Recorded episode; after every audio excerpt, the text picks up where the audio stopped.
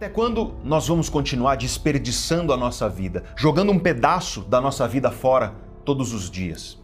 Até quando a gente vai ficar colecionando um álbum de arrependimentos de tudo que precisava ser feito e não foi?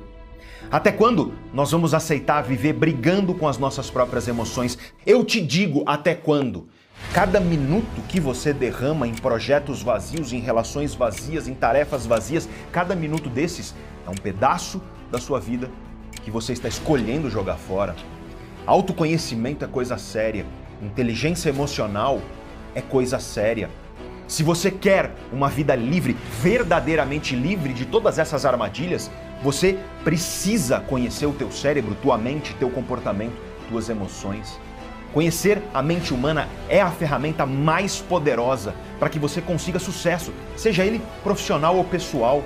Como? Como a gente pode saber disso e continuar vivendo assim? Boa noite, boa noite a todos, boa noite a todas.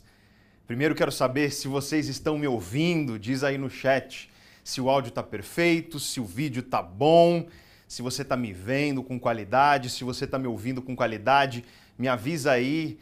Tá difícil até de ler aqui, Antônio. O chat está muito rápido, cara. Então, acho que pelo visto está tudo ok. Gostaram, gente? Um cenário novo, que não é tão novo assim. Vocês devem conhecer, né? É onde eu me sento sempre aqui. Aí daqui a pouquinho eu vou ali para um canto novo que eu quero mostrar para vocês. Boa noite, boa noite a todos, boa noite a todas.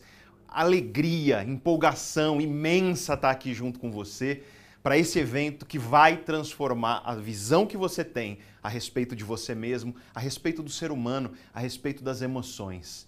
Muito obrigado por você estar aqui reservando o teu tempo numa terça-feira. Eu sei que tem gente fora do Brasil. Aliás, me conta aí, de onde vocês são? Eu estou olhando aqui o chat. Me fala de onde você é. Tem gente do Brasil inteiro, Pernambuco já vi ali, São Paulo. Tem quem está de fora do Brasil aí? Nossos amigos de Portugal, tem gente da América do Norte, tem gente da Europa. Olha só, muita gente de São Paulo, claro, Santa Catarina, vários, Ribeirão Preto, Guarulhos, Varginha. Nossa, que legal, gente. Eu acho que num momento como esse a gente tem que celebrar uma coisa que é incrível, que é a possibilidade do compartilhamento de conhecimento através de fronteiras. Para para imaginar que até muito pouco tempo atrás eu apenas falava para salas de aula dentro das universidades. E lá eu tinha no máximo 40 alunos que me ouviam. Claro que tenho todo o carinho pelos meus alunos, mas agora eu tenho oportunidade de falar para milhares de pessoas que estão aqui comigo. Então, eu quero em primeiro lugar te dar as boas-vindas e te agradecer. O primeiro agradecimento que eu tenho a você que está aqui dedicando o seu tempo a esse evento hoje. Um segundo agradecimento muito especial, eu sei que você veio aqui para me ouvir falar, você veio aqui para receber as ideias que eu vou trazer e eu, como professor, fico imensamente grato. Mas você não sabe, porque você só está me vendo. Mas atrás dessa câmera aqui, ó, tem uma pessoa. Tem outra câmera ali, outra pessoa. Aqui do meu lado, escondido, o grande, magnânimo, que vários de vocês conhecem, o querido Gui. Ele está aqui do meu lado. A Ju está aqui, o Felipe, grande parceiro nosso, está ali atrás também. Lá tem um monte de gente, lá embaixo tem muita gente. Para que esse evento aconteça, tem muita gente aqui. Por que, que eu estou te falando disso? Porque eu tenho que agradecer a essa equipe. Porque sem essa equipe, não teria vídeo, não teria professor, não teria microfone, não teria áudio, não teria essa qualidade que você está assistindo aqui. Então eu quero agradecer a toda a equipe. Aliás, você, se você está aqui para aprender, agradece a minha equipe também. Agradece aí no chat, escreve obrigado equipe. Vai encher o coração deles de alegria, eu tenho certeza. Escreve aí obrigado equipe para agradecer a todas essas pessoas que fizeram isso possível. Eu quero agradecer também, é fundamental, aos meus queridos alunos. Por quê? Porque, obviamente, um evento com essa estrutura, nós temos mais de 300 mil pessoas inscritas nesse evento, estamos esperando milhares de pessoas ao vivo aqui nessa live, e isso envolve investimento. E graças aos nossos alunos da Neurovox, nós conseguimos financiar um evento como esse. Então, obrigado aos meus queridos alunos, eu sei que tem aluno aí, muito obrigado. Obrigado a todos, então, que estão permitindo que um evento como esse aconteça. As palavras de um professor ecoam no vazio, quando não há ouvidos para ouvi-las. E graças então a você, eu tô aqui. Muito obrigado, de verdade. Eu quero fazer um agradecimento muito especial também a uma pessoa muito especial que alguns de vocês já conhecem de outros eventos nossos, que é a nossa querida Gabi. E eu queria, se o Antônio pudesse, mostrar a Gabi e o desenho que a Gabi vai fazer. A Gabi ela está fazendo o seguinte, gente. A Gabi ela vai capturar numa arte linda que ela faz. Ela vai capturar os mapas mentais. Ela vai literalmente fazer um resumo ilustrado do evento. E esse resumo ilustrado do evento, ele só vai ser disponibilizado para quem estiver nos grupos de WhatsApp. É preciso que você tenha paciência, por quê? Porque, obviamente, ela faz o material, ela precisa finalizar, ou seja, isso vai ser enviado no grupo de WhatsApp, provavelmente no fim de semana, comecinho da semana que vem, porque vai depender dela preparar e finalizar esse material. Mas ao longo aqui da nossa aula, você vai ver a Gabi desenhando incrivelmente, é maravilhoso. E esses mapas mentais serão seus, só se você estiver no grupo de WhatsApp. E aí você precisa entrar no grupo de WhatsApp para se inscrever, para você estar oficialmente inscrito aí no evento. E o link do grupo de WhatsApp, ele tá de qual lado? Esse aqui? É esse? No chat? Ou embaixo? Se você está no celular, o chat fica embaixo. Se você está no computador, o chat fica aqui, certo? Tô certo? Então agradeço também ao Antônio, que é o nosso diretor que está aqui conduzindo todo esse processo. E vamos falar agora de cérebro, vamos falar de mente, vamos falar de comportamento. Quero que você venha aqui comigo para o meu cafofo aqui, é o meu cantinho para a gente estudar, um canto novo para você conhecer um pouco aqui o nosso estúdio da Neurovox. E aqui nós vamos conduzir a nossa aula maravilhosa sobre a mente humana. Que é coisa mais interessante do que você entender a mente humana? E o meu objetivo é hoje trazer para você conhecimento. Eu sou professor, eu tenho uma formação que ela se deu na área das neurociências. Então, só para você que não me conhece, eu sei que tem muita gente aqui que me conhece, me conta aí no chat se você está vindo agora, se você chegou agora, se você já me conhece. Eu sei que eu mandei uma pesquisinha lá para vocês que se inscreveram no evento, no e-mail, e vocês me contaram um pouco de quem vocês são. E eu sei que a maioria já me conhecia, mas tem gente aí que não me conhece. Então, para você que não me conhece, eu quero me apresentar. Meu nome é Pedro Calabres, eu sou professor em nível universitário, graduação, pós-graduação. Eu tenho uma formação típica de um professor, mestrado, doutorado. Eu sou doutor em ciências, é o chamado PhD, em especificamente na área das neurociências. Eu obtive o meu título de doutor em ciências pela Escola Paulista de Medicina da Universidade Federal de São Paulo. Lá tem um laboratório de neurociências clínicas e foi lá que eu obtive a minha formação em nível de doutorado. E, portanto, a minha especialidade é entender as relações entre o cérebro, a mente e o comportamento dos seres humanos especificamente. Então a neurociência que me interessa é a neurociência do ser humano. Porque tem neurocientistas que estudam o cérebro de camundongos, tem neurocientistas que estudam o cérebro de outros primatas, como chimpanzé e por aí vai. O meu interesse é especificamente no cérebro humano, é sobre isso que eu vou falar aqui com você. Eu tenho mais de 15 anos de carreira como professor, mas além de professor, e é muito importante você saber disso, eu sou o diretor executivo da Neurovox. Nós estamos aqui no escritório da Neurovox nesse momento e a Neurovox é uma empresa que se divide em três braços. Nós temos um braço de educação, onde nós levamos, nós somos contratados por outras empresas para levar conhecimentos a essas empresas. Esse braço de educação nós também oferecemos cursos ao público geral, a pessoas como você, a todos.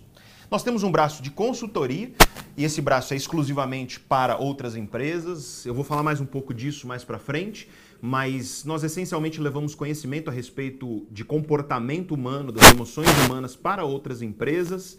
Por exemplo, se uma empresa quer entender como que está o clima de trabalho para melhorar o engajamento dos colaboradores, eles contratam a gente. E nós temos também uma divisão de pesquisa, onde nós efetivamente fazemos pesquisa comportamental. Então, eu comando essa empresa. E por que, que eu estou te falando isso? Não é à toa.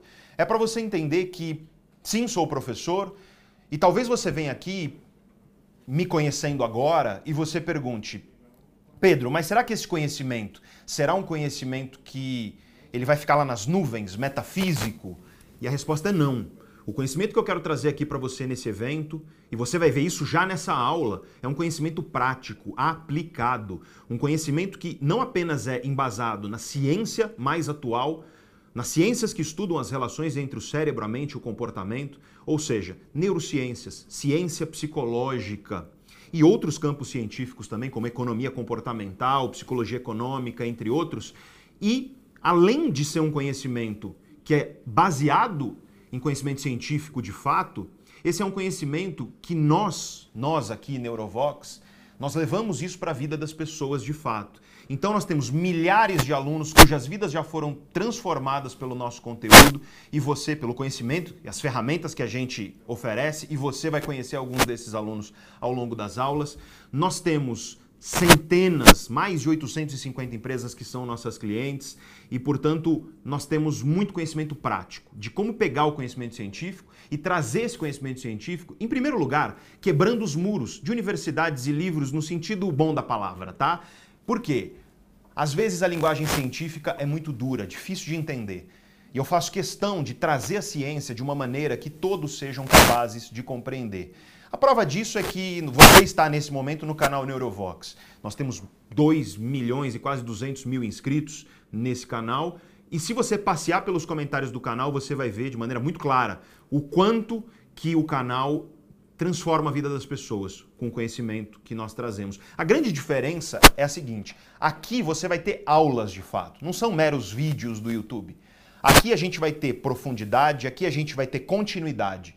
E portanto, você que vai ser o cara, que eu sei, que vai ser a moça, que vai ser o homem ou a mulher, que vai ser a pessoa que vai estar comigo até o final, você vai perceber que cada aula se constrói uma em cima da outra.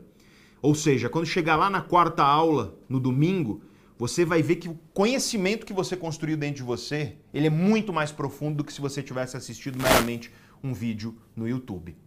Então esse é o meu objetivo aqui nesse evento com.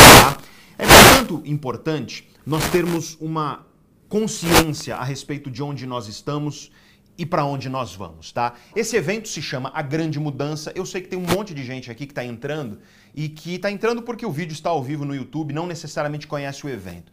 Ou tem alguns de vocês que se cadastraram no evento faz tempo e você talvez não lembre direito como é a dinâmica, então deixa eu explicar porque é muito simples. Esse evento, ele acontece ao vivo, essa é a primeira aula, essa é a aula número 1, um, tá? O que, que nós vamos fazer nessa aula de hoje? Eu vou te explicar, eu vou te explicar a ciência que descobriu quais são os padrões, os padrões invisíveis, os padrões ocultos. É um jeito de dizer o quê? Padrões inconscientes. Padrões de coisas que acontecem dentro de você e você não toma consciência delas. Quais são os padrões que travam, bloqueiam a transformação que você deseja na sua vida, que produzem conflitos emocionais dentro de você, que dificultam você adotar um novo hábito, que fazem às vezes você começar um novo hábito e não conseguir manter constância, entre tantas outras coisas. Isso nós falaremos hoje.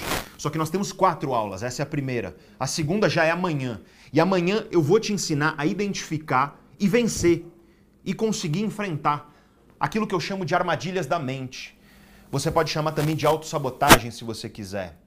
É claro que você conhece procrastinação, ansiedade, dificuldade de manter constância nas mudanças que você deseja para a sua vida.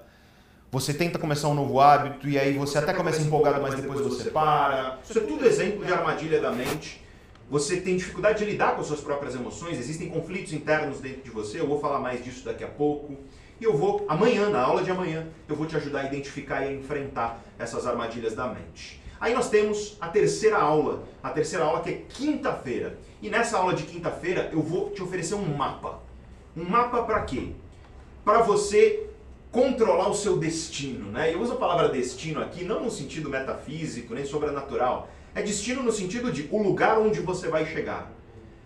Eu vou te oferecer um mapa, na verdade, do que a ciência da inteligência emocional nos mostra que é o caminho para que você construa um verdadeiro projeto de vida. Ou seja, para que você tenha clareza de onde você vai e, sobretudo, do caminho que você vai trilhar para chegar lá.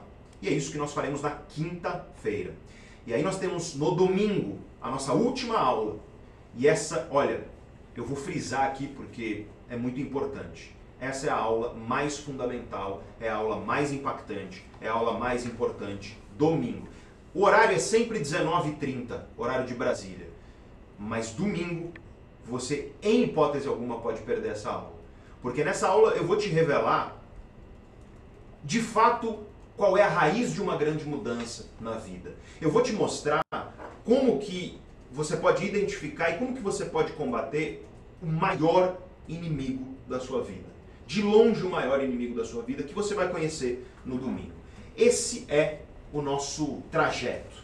Todo esse trajeto vai ser documentado onde? Pela arte da nossa querida Gabi. A Gabi, ela vai estar junto com a gente, ela está aqui ao vivo, ela está aqui próxima a mim e ela está desenhando ao vivo tudo aquilo que eu estou falando em resumos ilustrados. Ou seja, ela vai documentar essa nossa caminhada. E aí isso vai virar um material e esse material vai ser seu se você estiver no grupo de WhatsApp somente. Lembrando que o link para você entrar no grupo de WhatsApp, ele está aí no chat. Se você está no celular, ele está fixado no topo. Se você está no computador, ele está por aqui. Tem o QR Code também para quem está na TV, ô Antônio? Seria legal colocar um QR Code, porque tem gente que está na TV e aí a TV é muito difícil de você acessar o link. A gente vai colocar aí o QR Code para você entrar no grupo de WhatsApp. E aí a gente vai mandar isso provavelmente do fim de semana para frente, porque a Gabi precisa compilar, ela precisa ajustar, ela precisa terminar, finalizar a arte dela. E aí eu olho, eu faço alguns complementos. Então é um trabalho feito com muito carinho, de fato. Né? Carinho, é isso que você vai encontrar aqui. É muito carinho na construção de um evento muito especial. E o que hoje eu quero te oferecer? O que, que você vai aprender hoje? Se você já parou para observar a sua vida, você deve ter observado que existem certos padrões na sua vida. Existem padrões. Você tem padrão, por exemplo, na maneira como você se sente. Já percebeu? Eu não estou falando aqui de quando você, de vez em quando, tem uma vontade louca de ir para academia. E aí você vai, e aí você faz a matrícula. E aí você frequenta a academia uma semana, fica com dor na semana seguinte e nunca mais volta, né? Quem aí já passou por isso? Conta para mim. Não é disso que eu estou falando. Quando eu falo de padrões, eu falo daquilo. Vamos a um termo de Aristóteles, o grande filósofo, que, ao contrário do que as pessoas imaginam, não era grego. Aristóteles nasceu na Macedônia. Sabia disso, Gui? Aristóteles nasceu na Macedônia. E aí ele foi para a Grécia. E ele foi ser aluno da Academia de Platão. E aí é muito interessante a história do Aristóteles, porque ele foi ser aluno da Academia de Platão, se destacou, brilhante. Aí o que aconteceu? Quando Platão morreu, os gregos não gostavam muito de estrangeiro. E aí não deixaram Aristóteles assumir a Academia do Platão. Aí você fala, academia do quê, Pedro? É academia só, ponto. Né? Na verdade, toda academia que você vê por aí é inspirada nessa ideia platônica de academia. Academia, ponto. Chamava academia. E aí o Aristóteles volta meio bravo para Macedônia. Só que como ele já era um filósofo muito proeminente, ele é chamado pelo rei, o Filipe da Macedônia, para ser o preceptor do filho. Um moleque jovem, tinha 12 anos na época, né? O Alexandre. E aí, esse Alexandre com 16 já era chamado de O Grande. E aí o que acontece é que o Aristóteles volta para a Grécia. Só que ele volta agora professor de Alexandre o Grande, né? Então ele volta meio que cheguei, né?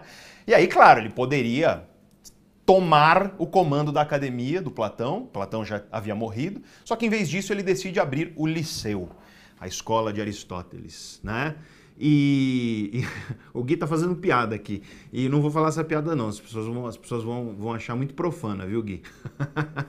e aí, o Aristóteles tem uma frase que ele diz o seguinte: Existem coisas que são constantes na natureza, existem coisas que são universais, existem coisas que, que acontecem em ponto. Para para pensar nas leis da física, por exemplo. A aceleração da gravidade na Terra é 9,8 metros por segundo ao quadrado. Ponto. É isso. Agora, existem outras coisas que elas acontecem no mais das vezes. É isso que Aristóteles diz. São coisas que acontecem com frequência. É disso que a gente vai falar aqui. Isso são os padrões. Eu não estou dizendo, quando eu falo de padrão, que as tuas emoções são 100% do tempo assim. Não é isso. Eu estou dizendo que no mais das vezes, na maioria do tempo, se eu olho para a tua vida, eu vejo um padrão. Eu vejo um padrão que se repete. Com significância estatística, esse padrão se repete na sua vida. E é isso que eu quero ensinar aqui para você hoje. Da onde vêm esses padrões? Porque existem padrões nas tuas emoções, você já deve ter percebido. Se você é uma pessoa tipicamente ansiosa, existe um padrão. afetivo, emocional dentro de você, que é o padrão da ansiedade. Por exemplo, vou dar um exemplo aqui que ansioso. Você que é ansioso, comenta aí, porque esse exemplo é clássico de ansioso. Chega para alguém ansioso e fala assim: então, a gente precisa conversar, viu? Fala isso no celular, fala isso numa mensagem, manda no WhatsApp. Pronto, você vai desencadear. É o gatilho para a pessoa começar a ficar ansiosa. Por quê? Porque você acabou de gerar incerteza para essa pessoa. E se tem uma coisa que é semente de ansiedade, é incerteza. E esse padrão ocorre na sua vida. Quando surgem incertezas, você fica ansioso. Né? 51 mil pessoas, ô louco, hein? O Felipe falou quanto? O Felipe falou, ah, vamos ter umas 25, vamos ter umas 30 no máximo. Ai, vocês são incríveis. Se você não tivesse aqui, não teríamos conseguido isso. Aliás, se você gosta das pessoas amadas e queridas da sua vida, compartilha essa live. Por quê? Porque eu acho que compartilhar conhecimento é um dos gestos de carinho mais poderosos que existem. Se você tem pessoas que você sabe que se beneficiarão de entender melhor o cérebro, as emoções, a mente, o comportamento, dá um pulo no WhatsApp, compartilha, tem um botão aí, ó, de compartilhar. Vai lá no teu WhatsApp, compartilha no grupo, compartilha com algumas pessoas que você sabe que são importantes para você e que se beneficiarão disso. Eu acho que esse é um gesto que leva esse conhecimento para mais gente e isso é lindo, isso é maravilhoso. Eu, como professor, só tenho a agradecer por mais de 50 mil pessoas ao vivo junto comigo. Para você ter ideia, a palestra, Felipe, mais, mais volumosa, vamos dizer assim, que eu já dei. A palestra com mais gente, Gui, foi uma palestra com 5 mil pessoas. Eu nunca esqueço, Foz do Iguaçu. Né? E aí, quando você vê 5 mil pessoas na sua frente, é um oceano de gente. Imagina 50 mil pessoas. É inacreditável, é um estádio, é um estádio cheio. Olha, muito obrigado. Eu, como professor, não tenho como ficar mais lisonjeado pelo seu carinho. Mas vamos lá. Você tem padrões emocionais. Você tem a ansiedade é um típico padrão emocional. Você tem um padrão emocional, por exemplo, que é a empolgação fugaz que te leva a começar hábitos, mas não termina. Sabe? É complicado, parece, de falar, mas entender é fácil. Você começa empolgado alguma coisa, quando a empolgação passa, você para de fazer. Esse é um padrão emocional. Só que esse é um padrão também comportamental. É um padrão nas tuas ações. Tá? Outro padrão típico, dependência emocional. A pessoa que é emocionalmente dependente, ela tem um padrão afetivo emocional na vida dela. Pode ser que vez ou outra ela se sente emocionalmente segura, mas na maioria do tempo ela é codependente, ela precisa de alguém para que ela tenha a autoestima dela minimamente sustentada. E claro, isso traz uma série de problemas, eu vou falar desse tipo de coisa, inclusive de relacionamentos amorosos, especialmente nas próximas aulas. Padrão emocional. Nós temos padrão, padrões não só nas emoções, nós temos padrões de pensamento. Você tem jeito de pensar. Por exemplo, existem pessoas que têm uma tendência a olhar para os problemas quando elas pensam nas coisas. São pessoas que elas têm uma capacidade muito boa de enxergar ameaças e problemas, identificar isso e prevenir isso. Essas pessoas são muito importantes, claro. Precisamos de pessoas como essas. Mas também tem pessoas que elas têm uma cabeça que é capaz de enxergar e definir oportunidades. Ou seja, em vez do problema, ela mais naturalmente pensa nas oportunidades. São padrões de pensamento que diferem as pessoas. Existem pessoas que têm um padrão de pensamento que ele é muito aberto. A pessoa tem muitas ideias novas e diferentes, ela pensa em várias coisas. Sabe aquela pessoa que você fala, nossa, esse sujeito é muito criativo, de onde ele tira essas ideias? Existem pessoas que têm um padrão de pensamento um pouco mais fechado. Existem pessoas que não têm essa, essa gama tão ampla de variedade de pensamentos. Existem essas diferenças de padrões de pensamentos. Existem diferenças em padrões de comportamento. O jeito que as pessoas agem é diferente. Você já deve ter visto, basta você olhar para sua família, basta você olhar no seu trabalho. Você já deve ter passado por uma coisa que todo mundo já passou, que é olhar para uma pessoa e falar: "Cara, como é que esse sujeito faz um negócio desse? Como é que pode esse sujeito fazer um negócio desse?" Hoje você vai entender muito melhor por que as pessoas fazem o que fazem. Eu vou te explicar a raiz disso no cérebro humano de acordo com a ciência. Então, em primeiro lugar, eu vou te ensinar os padrões. Da onde vêm esses padrões? Qual é a semente dos padrões de comportamento, de decisão, de emoção na sua vida? Você vai aprender isso hoje. Segundo lugar, eu vou te ensinar uma outra coisa, e olha, isso é dito, Gui, de, Gui desde, desde Buda, 2.600, 2.700 anos atrás. Você lê um livro que é o Dhammapada budista, e esse livro acredita-se, é um, é um livro escrito pelos discípulos diretos de Buda. Não foi Buda que escreveu, mas foram os discípulos diretos dele. E lá ele faz uma alegoria que é a famosa alegoria do elefante. E ele diz assim: a mente humana é como um homem sobre um elefante. Por quê? Porque o elefante ele representa as emoções, ele representa os desejos, as paixões, aquela coisa mais animalesca que você sabe que tem dentro de você. Já o homem em cima do elefante representa a consciência, a racionalidade, a nossa capacidade de ir além das nossas paixões viscerais. E é claro, o que Buda vai dizer é que se você quer viver uma boa vida, você precisa adestrar o elefante. Porque se o elefante quiser ir para lá, ah, meu amigo, ele vai. Não adianta gritar, não adianta puxar, não adianta fazer, não adianta. Você precisa adestrar. Aí Platão, pouco tempo depois, em um lugar completamente diferente, Platão lá na Grécia, ele usa, em vez do elefante, ele usa a figura da carruagem. Ele vai dizer que a mente humana ela é como uma carruagem que tem um cocheiro tentando guiar dois cavalos. Tem um cavalo, Gui, que é manso. Tem um cavalo que é tranquilo. E tem um cavalo que é arredio. Tem um cavalo que é bravo, que é um inferno. O cavalo manso é o quê? São as emoções bacanas. A temperança, é o amor, é o respeito, é a empatia. O cavalo arredio são as emoções que trazem aquilo que nós temos de mais animalesco à tona, né? O desejo. É, sabe quando você sabe que você precisa fazer uma dieta, mas aí você vê aquele. O que, que você gosta, Gui? Sua sobremesa favorita? A torta que o Gui. Gente, o Gui faz uma torta incrível, excepcional. Aí eu tava lá querendo emagrecer e o Gui me vem com uma torta de presente. O que aconteceu? O cavalo arredio, ele ganhou. E o cocheiro é o que? É a racionalidade, é a consciência, é o mesmo piloto do Buda. E olha, eu estou falando de duas perspectivas, uma no budismo, uma na filosofia grega. Eu poderia continuar e você observa que desde a antiguidade os maiores sábios da humanidade nos disseram isso. A mente humana é dividida e ela vive em conflito. E eu quero te mostrar esse conflito hoje, porque você deve ver esse conflito dentro de você. Já percebeu que você sabe o que precisa ser feito muitas vezes? Tem gente que nem sabe o que precisa ser feito. Mas eu vou te confessar que não é a maioria das pessoas. A maioria das pessoas hoje, especialmente as pessoas que estão aqui, porque se você está num canal de autoconhecimento, você tem um mínimo de consciência a respeito de você mesmo e das coisas que são necessárias. O maior problema, na verdade, é que você sabe o que precisa ser feito, só que você não consegue fazer. Porque existe um conflito dentro de você. Às vezes é um conflito entre a sua intenção, o seu desejo racional e consciente, e as suas ações, porque as suas ações são guiadas por outras intenções e desejos. Às vezes é um conflito entre emoção de fato e consciência, pensamento racional. Você sabe que não deve fazer uma coisa, você não quer desejar uma coisa, mas você deseja e o desejo acaba se sobrepondo à sua vida. Esses conflitos são naturais. É a primeira coisa que eu preciso te tranquilizar, porque tem gente, Gui, tem gente, Felipe, tem gente, Ju, que acha que, nossa, eu vivo com esses conflitos, eu devo ser um alienígena. Eu devo ser um. Todo mundo vive com esses conflitos. Todo mundo vive com esses conflitos. A diferença de uma pessoa que transforma a sua vida, protagonista, não é que ela não tem conflitos. É que ela não é paralisada por eles e ela não deixa que os conflitos dominem a vida dela de uma maneira negativa. Essa é a diferença. E é isso que eu quero te mostrar aqui. Hoje eu quero te mostrar a raiz dos padrões e a raiz desses conflitos dentro de você. E eu lembro nessa hora de uma frase do famoso grande psiquiatra, o Jung.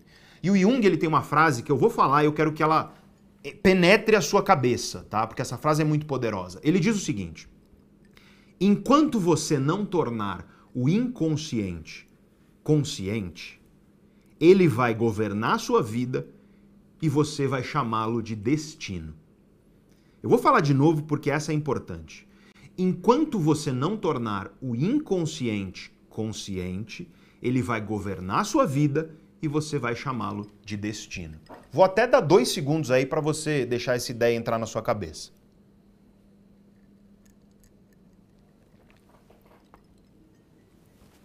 Forte, né? E é isso.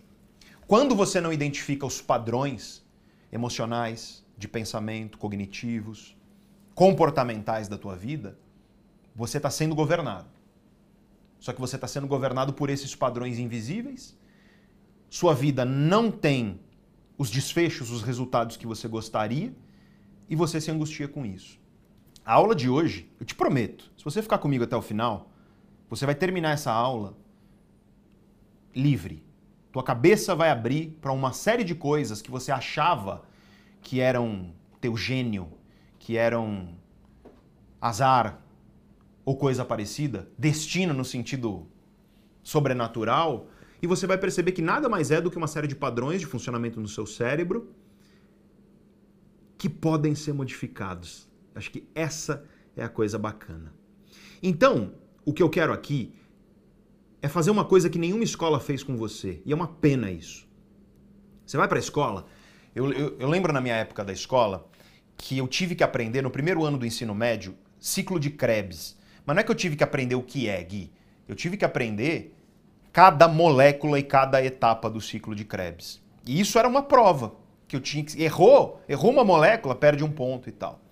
Gente, eu tenho, eu tenho formação em nível de doutorado em neurociências que, portanto, claramente é um campo científico que diretamente dialoga com as ciências biológicas. Pergunta para mim quando que eu precisei entender cada molécula de um ciclo de Krebs na minha carreira. Nunca.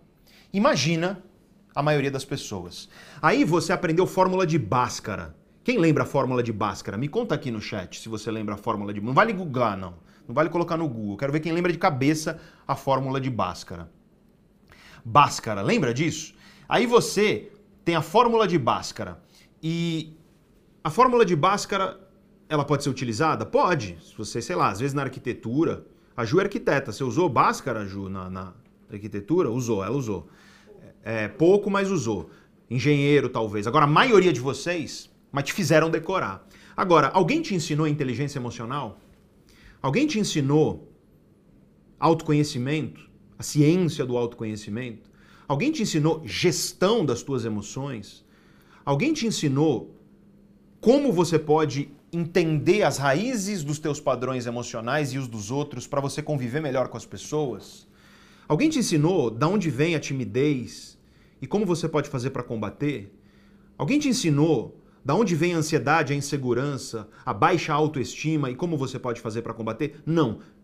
Mas te fizeram decorar a fórmula de Bhaskara. É uma pena. É uma pena porque na sociedade atual nós não temos uma educação para o autoconhecimento. Deveríamos, mas não temos. E aí o que acontece é que nós vivemos uma sociedade onde a vasta maioria das pessoas é emocionalmente ignorante. A pessoa não conhece como ela mesma funciona. São eternos ignorantes de si mesmos.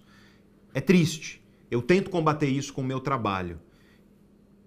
Só que é preciso reverberar. E por isso que eu digo para você compartilhar essa live com as pessoas, porque é isso que vai fazer com que chegue a mais pessoas. Né? Todos nós sabemos o quanto que dói você ser vítima de não se conhecer. E todos nós sabemos o quanto que é libertador você entender um pouco mais sobre si mesmo e você vai ver isso hoje. A grande questão é que quando você não compreende direito como a tua mente funciona, como o teu cérebro funciona e as possíveis armadilhas que a tua mente coloca no teu caminho, você vive um prisioneiro, você vive um refém de padrões que te aprisionam, emoções que te aprisionam. E eu quero te libertar um pouco disso nessa aula de hoje. Então, o meu objetivo aqui é te ensinar o que tem de mais atual na ciência que estuda, nas ciências que estudam as relações entre o cérebro, a mente e o comportamento. É te dizer quais são as origens dos padrões emocionais de pensamento, das decisões na tua vida, das ações, os padrões de comportamento também as origens dos conflitos que você tem dentro de você, que eu expliquei agora, o conflito entre o piloto e o elefante, o cocheiro e os cavalos lá do Platão. E eu quero te mostrar aquilo que você chama, a maioria das pessoas, Felipe, chama isso de essência. Algumas pessoas chamam isso de temperamento. Por quê? Porque pegam um modelo que é do Hipócrates. Hipócrates, contemporâneo lá da Grécia Antiga, do, dos caras, dos grandes gregos, um gênio absoluto, né? considerado o pai da medicina ocidental, dono de grande sabedoria. Quando você vê o que Hipócrates vislumbrou naquela época, ele frase de Hipócrates: faça do teu alimento o teu remédio. Olha isso. Quais são os maiores avanços que a gente tem hoje a respeito de saúde mental? É justamente mostrando o quê? Que os teus alimentos, eles estão diretamente envolvidos na tua saúde mental. A maneira como você se alimenta pode estar na raiz de depressão, ansiedade e outros transtornos neuropsiquiátricos, por exemplo. Olha o cara falar isso 2.500 anos atrás. Faça do teu alimento teu remédio. E ele tem um modelo, que é o modelo dos temperamentos, dos quatro temperamentos, alguns de vocês devem conhecer, mas é um modelo filosófico. O que eu quero trazer para você é um modelo científico, atual, o mais atual, o mais validado, para você entender a tua essência. Porque as pessoas falam, ah, é minha essência. Eu quero te, te mostrar a tua essência, de acordo com o que a ciência nos diz.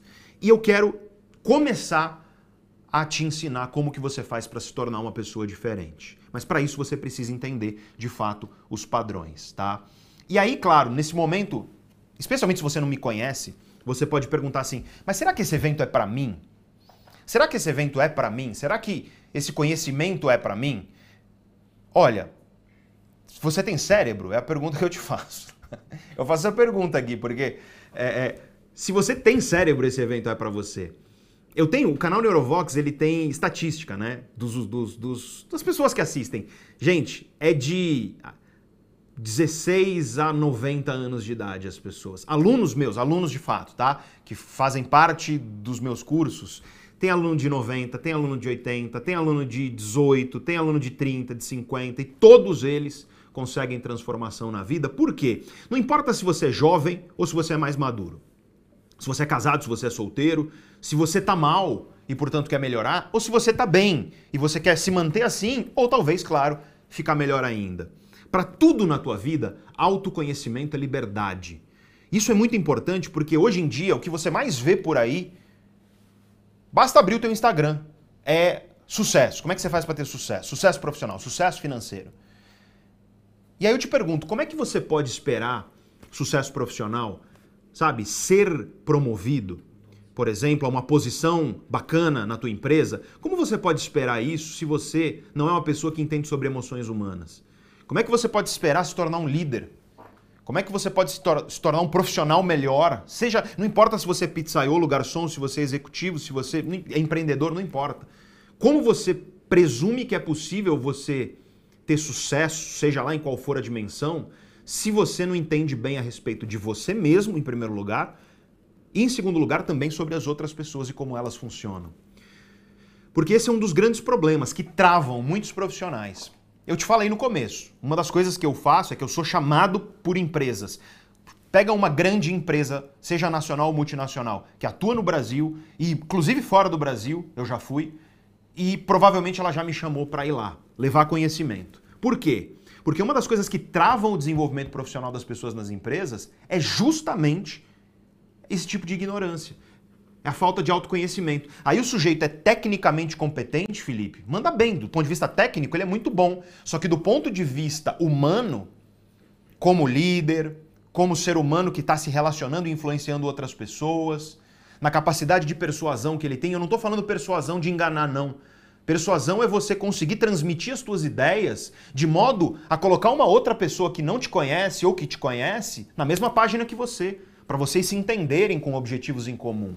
Não existe persuasão sem autoconhecimento, não existe liderança sem autoconhecimento, não existe desenvolvimento profissional sem autoconhecimento. A gente pode ir para a vida pessoal também. Tem pai, tem mãe aqui. Tem filho aqui, tem irmão. Como você presume que você pode ser o melhor? O melhor pai, a melhor mãe, o melhor filho, o melhor irmão, o melhor neto, se você não entende bem a respeito das emoções humanas. Porque quando eu vejo as famílias, o que eu mais vejo nos conflitos familiares é justamente conflitos derivados ao fato de que as pessoas não têm um bom autoconhecimento e não conhecem um pouco que seja a respeito de como a mente e o cérebro humano funcionam. E devido a isso, ocorrem aqueles clássicos conflitos que eu falei no começo, que é: nossa, não acredito que essa pessoa faz isso. Como que essa pessoa pode fazer isso, Gui? Como que essa pessoa faz uma coisa dessa? E sabe o que é interessante? Na cabeça dessa pessoa, ela sabe por que ela faz, ela tem uma lógica, ela tem uma razão. Tá claro na cabeça dela de por que ela faz. Na tua não tá. Mas quando você adota uma postura, e eu quero que você adote essa postura desde já, é uma postura proposta por um cara chamado Baruch Spinoza, grande filósofo holandês.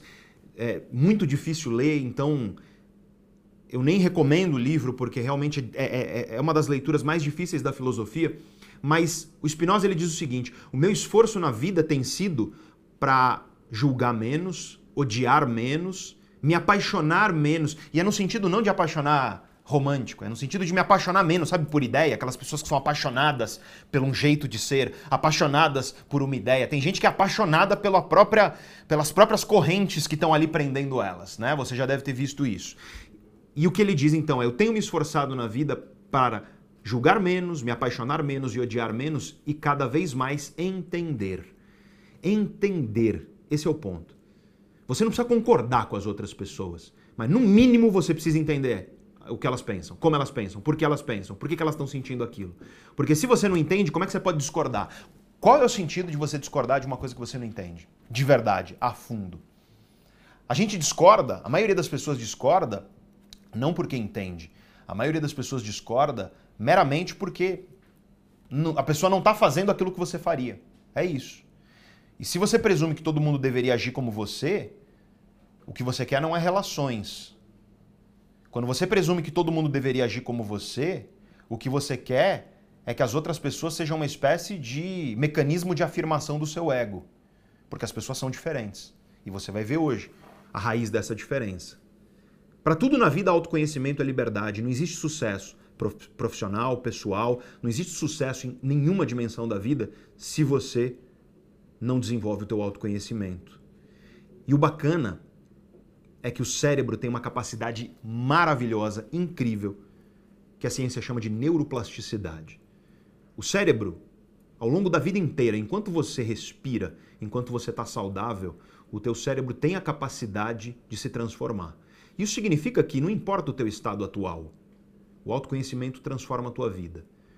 Se você é uma pessoa que está começando agora, se você é uma pessoa que não tem uma formação de escolarização profunda, não fez faculdade, por exemplo, vai te beneficiar. Se você é uma pessoa que já tem uma escolarização mais avançada, faculdade, mestrado, doutorado, o autoconhecimento vai te beneficiar. Tudo que a gente falar aqui vai ser benéfico para você. Então, se a pergunta é: será que esse conhecimento é para mim? Eu volto ao que eu falei no começo. Você tem cérebro? Você quer melhorar teu cérebro, tua mente, tuas emoções? Então vem comigo, que é isso que a gente vai fazer aqui. Bom, Tendo isso bem claro em mente, o que eu quero é começar do problema. Eu quero começar do problema, que é, para para pensar onde a gente está agora, Gui. A gente, eu digo humanidade, tá? Onde a humanidade está agora.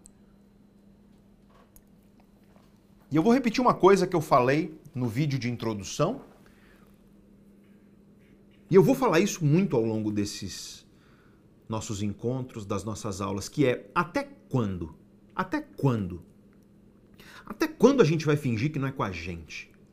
Até quando a gente vai aceitar o fato de que a gente não consegue lidar bem com as nossas emoções? Até quando a gente vai achar legal, a gente vai achar normal viver brigando com as próprias emoções? Até quando a gente vai achar ok viver com uma ansiedade que paralisa dentro de nós? Até quando a gente vai achar que a falta de foco, sabe? A pessoa não consegue parar por 30 minutos para se dedicar a um livro, para se dedicar a alguma coisa. Até quando a gente vai achar que isso é normal? Até quando a gente vai achar que a dificuldade que a gente tem de manter constância nos novos hábitos, ela é tranquila.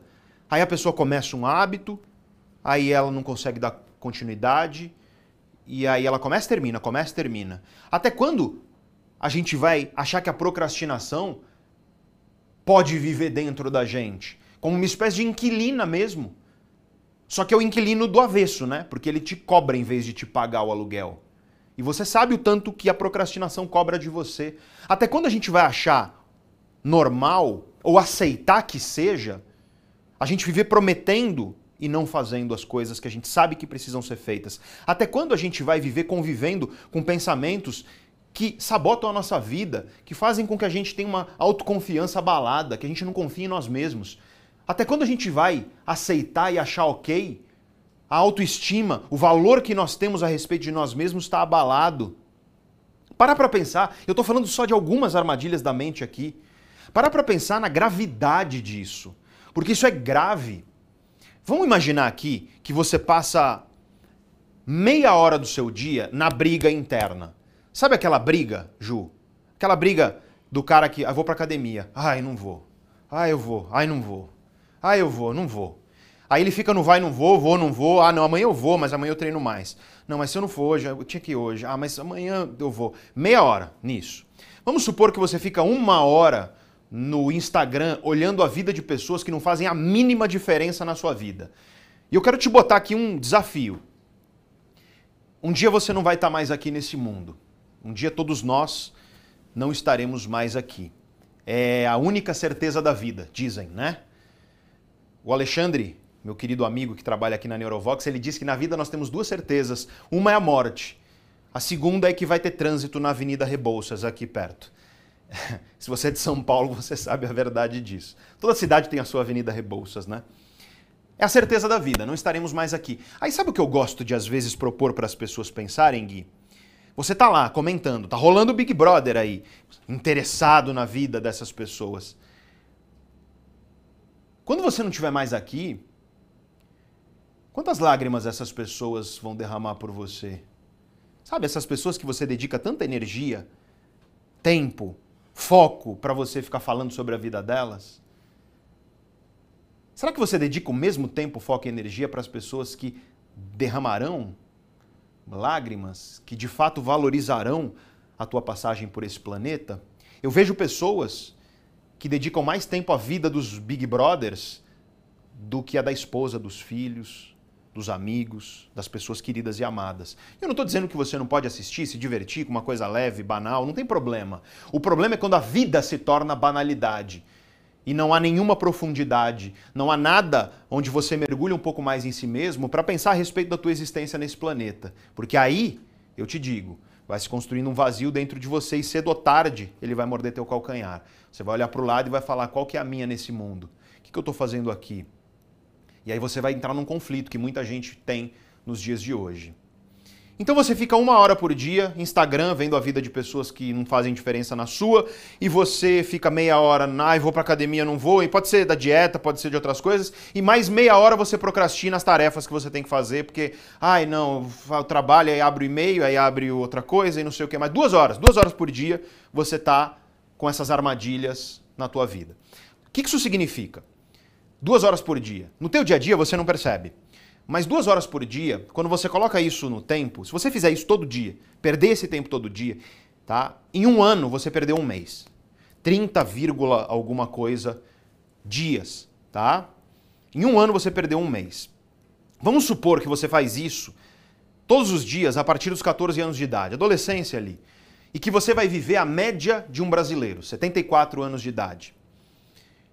Ou seja, você passou 60, começou nos 14 até 74, 60 anos, duas horas por dia, tendo a tua vida sugada ou paralisada ou travada por esse tipo de armadilha. Sabe quanto dá nessa vida? Sabe quanto você vai ter perdido da tua vida nisso? A gente fez a conta.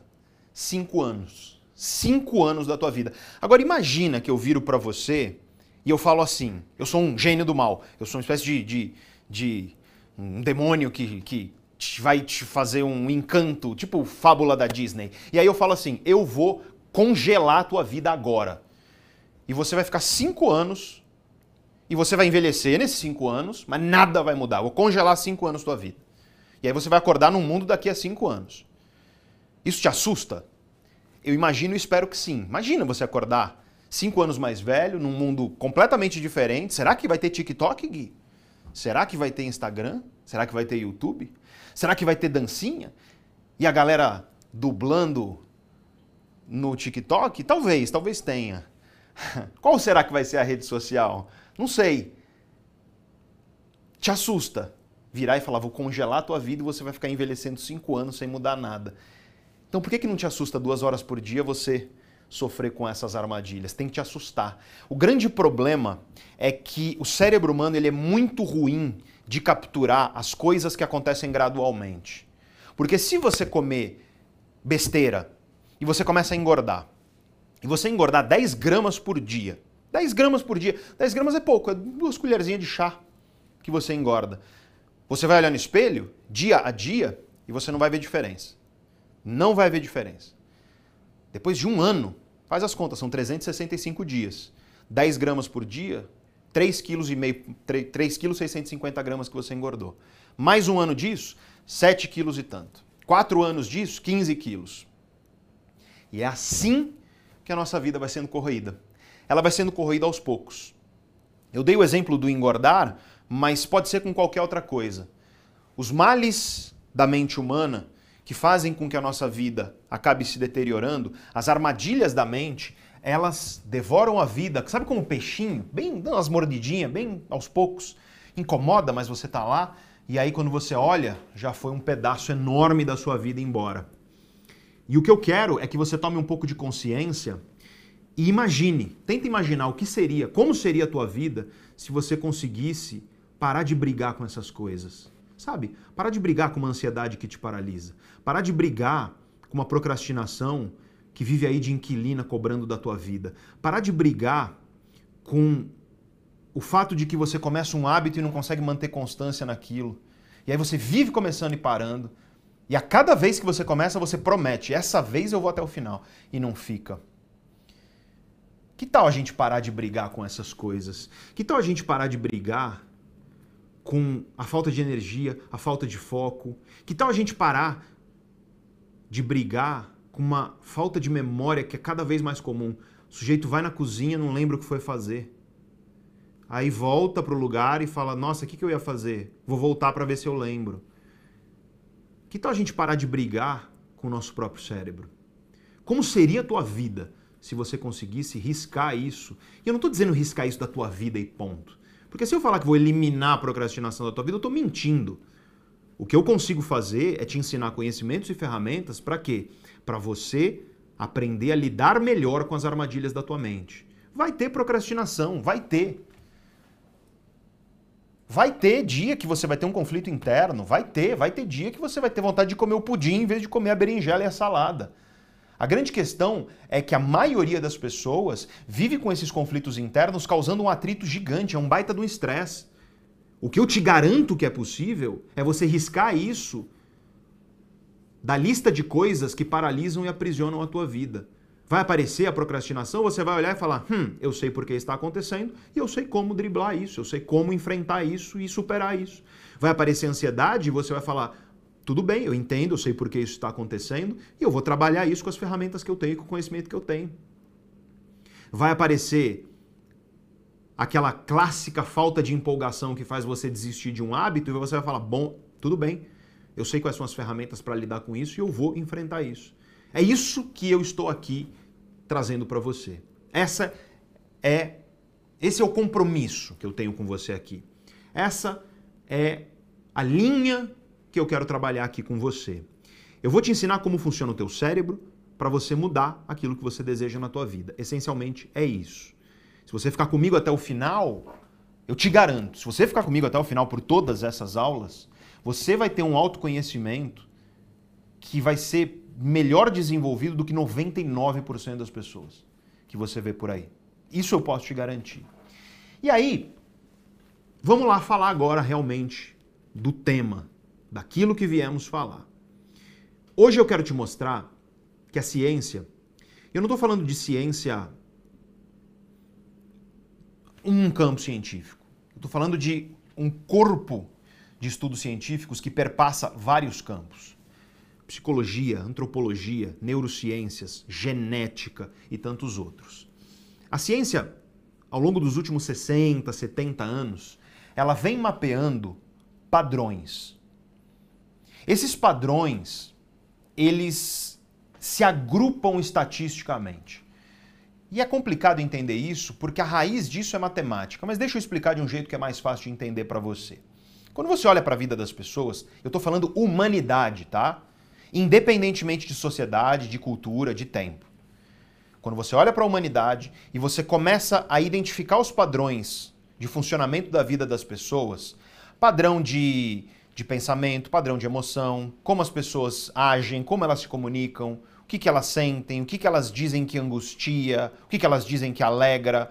Você começa a chegar a alguns, digamos assim, agrupamentos de padrões. E esses agrupamentos de padrões, eles têm um nome na ciência. E o nome é personalidade. Personalidade. A ciência da personalidade. É isso que você vai aprender aqui hoje. Eu vou te mostrar os cinco grande, grandes traços de personalidade documentados pela ciência que influenciam tudo na sua vida, tudo. Tudo que você pensa, tudo que você faz, tudo que você sente, tudo que você deseja, tudo isso é influenciado pela sua personalidade. Dependendo dos teus traços de personalidade, você pode ter um risco muito maior de depressão, de ansiedade, de baixa autoestima, falta de autoconfiança, doença de Alzheimer e tantos outros problemas. Você pode ter muito mais chance, dependendo da configuração da tua personalidade, de procrastinação, de dificuldade de manter constância, de dificuldade de manter foco, dificuldade de ter comprometimento com as coisas que você começa na sua vida. Dependendo dos seus traços de personalidade, portanto, você pode ter tendências estatisticamente relevantes a uma série de problemas diferentes. E a grande questão é essa. Vai depender da tua personalidade. As armadilhas da mente que vão travar a tua vida vai, vão depender da tua personalidade. Isso vai depender da configuração da tua personalidade. Todo padrão na tua vida vai depender da tua personalidade. É na tua personalidade que você encontra as raízes das armadilhas da tua mente. Dependendo da sua personalidade, você está mais suscetível a uma armadilha ou a outra. Existem conjuntos de traços de personalidade que tornam a pessoa mais suscetível à procrastinação. Só que a procrastinação, Gui, ela não tem uma causa só. E eu vejo pessoas falando por aí: a causa da sua procrastinação é X. Não, não é. Pode ser dependendo do que o cara falou. Mas eu vou te mostrar no final da aula de hoje que a causa da procrastinação pode ser muito variada e vai depender da tua personalidade, dos teus traços de personalidade. É isso que nós estudaremos aqui a fundo nessa aula de hoje. E aí, claro, você pode ser como eu sou, um cético e falar: "Pô, mas é possível isso mesmo entender tudo isso? Conhecimento científico assim e tudo mais?" No teu lugar, talvez eu estivesse cético também, porque eu sou um cético por natureza. O próprio espírito científico ele é um espírito de ceticismo. A gente duvida até que se prove aquilo. E essa é a grande questão. Eu não estou aqui para te trazer fórmula, tá? Se você está aqui atrás de uma fórmula que vai em 21 dias, nossa, mudar a sua vida, nem precisa ficar, porque não é isso. Eu estou falando de conhecimento científico, estou falando de algo que você vai precisar ter comprometimento comigo aqui durante as aulas e comprometimento acima de tudo para além aqui das aulas. É levar o que eu estou te ensinando aqui para a tua vida e fazer a tua lição de casa. Porque se você não fizer, se você não voltar na aula de amanhã, se você não tiver na próxima e no domingo e continuar comigo, aí vai ser o fogo de palha de sempre, né? Começou e parou. E você vai ver, eu vou te mostrar isso, né, Felipe? Felipe falou isso para mim e eu concordo plenamente, que é, hoje quantas pessoas tem ao vivo aí junto com a gente? 60? Batemos 60 mil? Ah, gente, ó, falta muito pouco para 60 mil. Compartilha com mais gente. Sabe o que você pode fazer? Você pode curtir esse vídeo, né? Tem que ter no mínimo 60 mil curtidas aí, por favor. No mínimo. Quantas tem, Gui? Só 32 mil curtidas? Ah, não. Aí você tá de sacanagem comigo. Não faz isso. Aí o coração do professor se enche de angústia. não faz isso. Clica no botão de curtir, não custa nada. E quando você clica, ele mostra o vídeo para mais pessoas, tá? Outra coisa também é você se inscrever aqui no canal.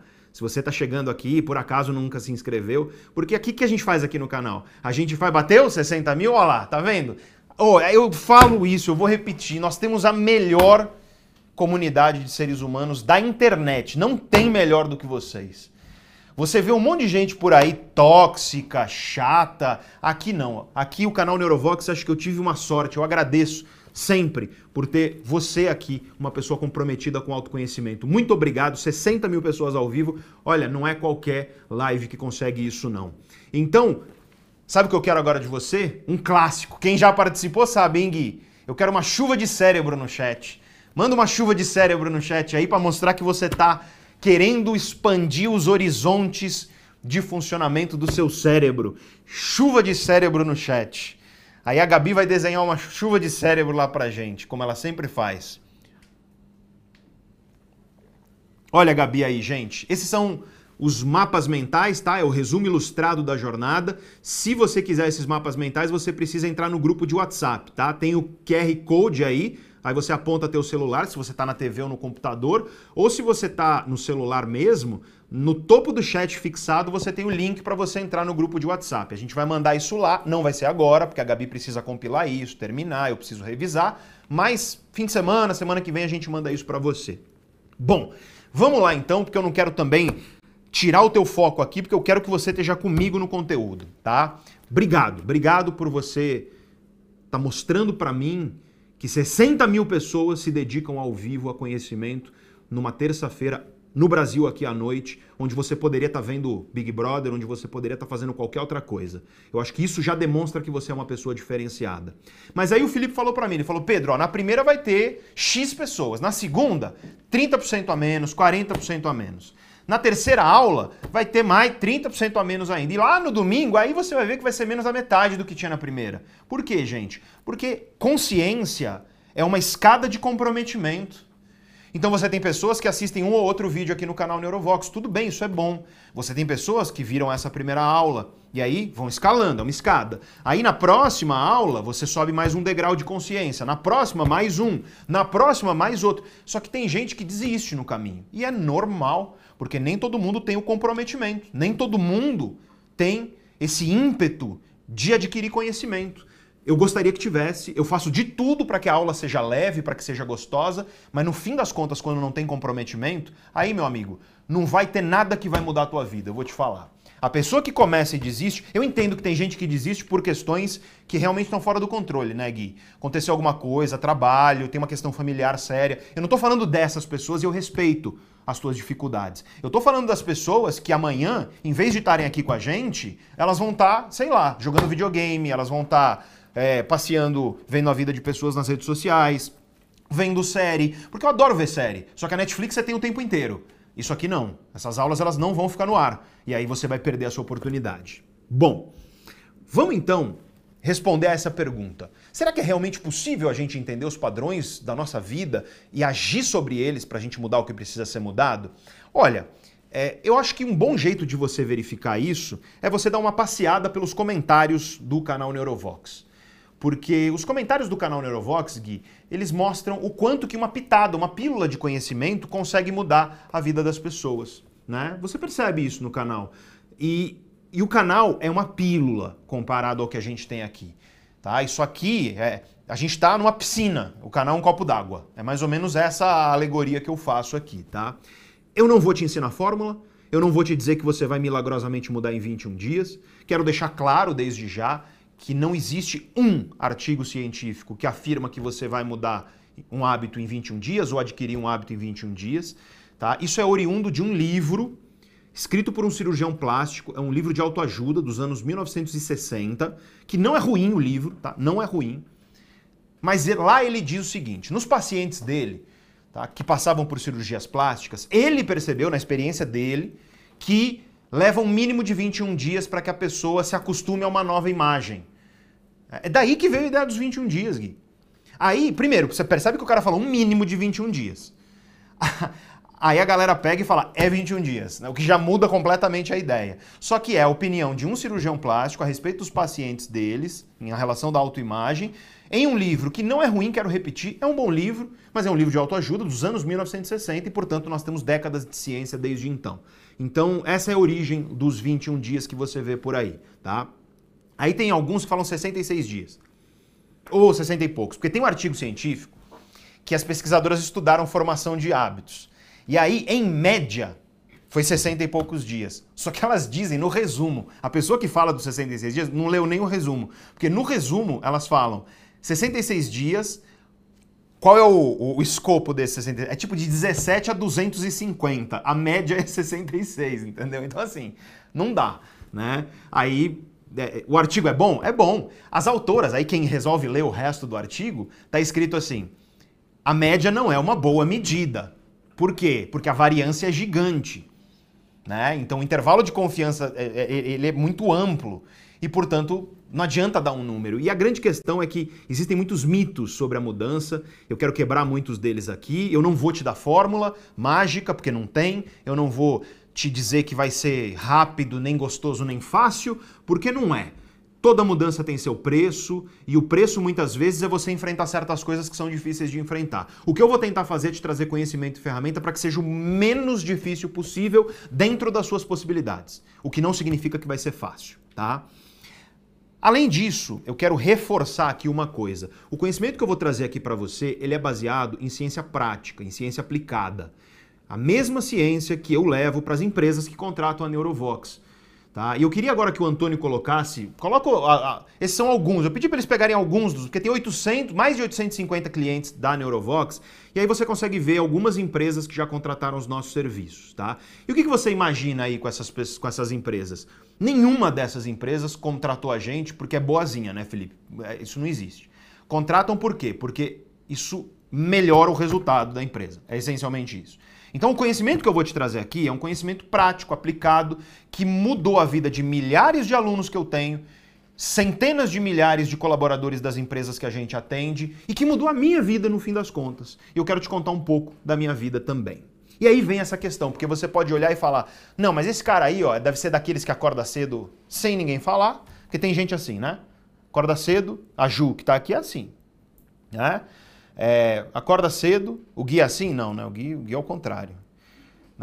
O Felipe é assim também. Acorda cedo sozinho, não precisa de despertador, é naturalmente disciplinado. É uma pessoa, sabe, que foca e não tem dificuldade, ninguém precisa mandar, ela faz as coisas e ponto final, não precisa ser cobrada. Né? E aí você deve achar que eu sou esse tipo de pessoa. Né? E o Gui tá aqui dando risada já, porque ele sabe que eu não sou. A minha natureza, gente, a minha personalidade, os meus traços de personalidade, isso é uma ressalva que eu faço muito importante de por que, que você não encontra outros profissionais falando sobre esse modelo de personalidade. Porque as pessoas adoram falar de personalidade. É só ver aquele exemplo que eu sempre dou. É, aquele quiz, aqueles questionários. Qual princesa da Disney é você? Aí descobre que é Ariel e compartilha com todo mundo. Qual príncipe da Disney é você? Eu descobri que eu sou a fera. Eu não sei se isso é bom, se é ruim. É bom, eu gosto da fera. Né? É, qual personagem de Game of Thrones é você? É, qual personagem de La Caça de Papel é você? E aí você vai lá e, nossa, legal e tudo mais. Gente, isso daí é uma brincadeira que tenta dizer qual é a sua personalidade. As pessoas gostam de falar de personalidade, só que sabe qual é o problema do modelo que eu vou trazer aqui para você de personalidade? É que algumas configurações de personalidade simplesmente tornam a tua vida mais difícil. Ponto final. Dependendo da configuração de personalidade que você tem, você tem maior risco de depressão e ansiedade, e Alzheimer e infarto do miocárdio e todo tipo de doença inflamatória e, e cardiovascular. Personalidade, tá? Personalidade. Aí você pensa assim, pô, imagina você vai lá na internet, preenche um questionáriozinho e a resposta, o resultado é: você tem maior risco de depressão, ansiedade, doenças cardiovasculares e inflamatórias. Tipo, não é legal, não é compartilhável, não é gostoso. É melhor ser a Fera, é melhor ser Ariel, é melhor ser, ser sei lá, como é que é a Tóquio, né, de, de La Casa de Papel. Eu brinco, gente, mas é sério. Algumas pessoas nascem com personalidades que tornam a vida delas muito mais difícil. Eu sou uma pessoa dessa. Eu sou uma pessoa que desde que eu sou menino, muito jovem, eu eu sou filho de uma professora de escola pública, minha mãe, minha mãe é professora e foi a pessoa que me inspirou até a profissão que eu tenho hoje. Você deve imaginar como é que é a vida de uma professora de escola pública. Minha mãe dava aula em uma escola, é triste dizer isso no Brasil, mas existe, uma escola violenta. Uma escola onde havia jovens delinquentes, violentos. E ela sempre foi uma professora muito séria. E, e, eu lembro, eu lembro, por exemplo, da minha mãe que dava aula das 7 horas da manhã até 11 horas, meia-noite. Ela dava aula para magistério, ela dava aula, enfim, para todos os níveis que você pode imaginar numa escola pública. E por ser uma professora séria, às vezes ela chegava no estacionamento e o carro dela estava depredado, vidro quebrado, pneu rasgado. E aí ela tinha que lá em Guarujá, que foi a cidade onde eu passei grande parte da minha infância e adolescência, ela tinha que arrumar um borracheiro em 1987 para arrumar o carro para ela conseguir chegar em casa, dormir, acordar e trabalhar de novo. Eu vi de perto as dificuldades que um professor tem no nosso país, especialmente um professor de escola pública. E muito disso me inspirou até a coragem e o desejo que eu tenho hoje de levar conhecimento às pessoas. Porque apesar de minha mãe ter alunos delinquentes, a maioria não era assim. A maioria era aluno que queria estar lá para aprender. E era neles que ela pensava. E é nisso que eu penso. Porque tem gente aqui, Felipe, tem que, que chega no canal e, e, e às vezes não gosta ou faz um comentário ofensivo. É raro. Acho que a gente tem uma comunidade muito legal aqui no canal, mas eu não olho para essas pessoas. Eu olho para você que está aqui comigo a essa hora, cansado porque você trabalhou o dia inteiro, se dedicando ao conhecimento. E foi daí que eu vim. E quando eu nasci, e desde que eu me entendo por gente, se tem uma coisa que era comum na minha vida, era ansiedade. Extremamente ansioso, sempre fui como quando jovem, piorou muito na adolescência. Eu era um jovem desfocado, indisciplinado, tinha muita dificuldade de focar, eu ia mal na escola. Eu tinha um humor muito para baixo, melancólico, triste, falta de energia. Eu era indisciplinado, eu começava mil coisas, não terminava nenhuma. Extremamente tímido, extremamente, radicalmente tímido. Tinha vergonha de tudo, pavor de me expor para as outras pessoas. Me importava violentamente com o julgamento dos outros julgamento de pessoas que não faziam a menor diferença na minha vida. Aliás, julgamento às vezes de pessoas que faziam mal para mim e eu me importava com aquilo. Eu sofria com enxaqueca. E a enxaqueca descobri quando comecei a estudar o cérebro, derivada da minha má alimentação. Eu era extremamente desconfortável com o meu corpo, tinha vergonha mesmo. Eu era esquisito e eu me sentia esquisito. Sabe, eu sentia que nenhum lugar era para mim. E como era uma cidade pequena e, e não tinha nada muito mirabolante para se fazer, eu tentava jogar bola, eu tentava fazer essas coisas. Nada disso me encantava. Andei de skate um tempo e gostava da música, talvez. E foi a música que foi o primeiro lugar onde eu me encontrei. Toco até hoje. Mas graças a uma mãe professora e graças a uma avó, porque minha mãe ela criou dois filhos praticamente sozinha, com a ajuda da minha avó, que foi minha segunda mãe. E minha avó é portuguesa, de Madeira, da Ilha da Madeira. E a cultura portuguesa, ela tem uma coisa que eu acho que é. A cultura ocidental europeia, ela tem uma coisa que eu acho que é muito valiosa, que é valorizar a erudição, valorizar os clássicos. Então, na cultura da minha avó, ler filosofia, entender sobre os filósofos, saber quem é Descartes, quem é Platão, quem é Aristóteles, isso era muito importante. Então, sempre houve uma valorização do conhecimento. Eu me encontrei primeiro na música e eu me encontrei em segundo lugar na filosofia. E foi por onde eu comecei a estudar um pouco sobre a natureza humana e sobre mim mesmo e por que, que eu me sentia tão esquisito. E eu sei que você que está me assistindo aí, talvez você se identifique com isso. Talvez haja algum momento da sua vida onde você se sentiu esquisito, sentiu que, sabe, não tem lugar para você no mundo. Muita gente passa por isso.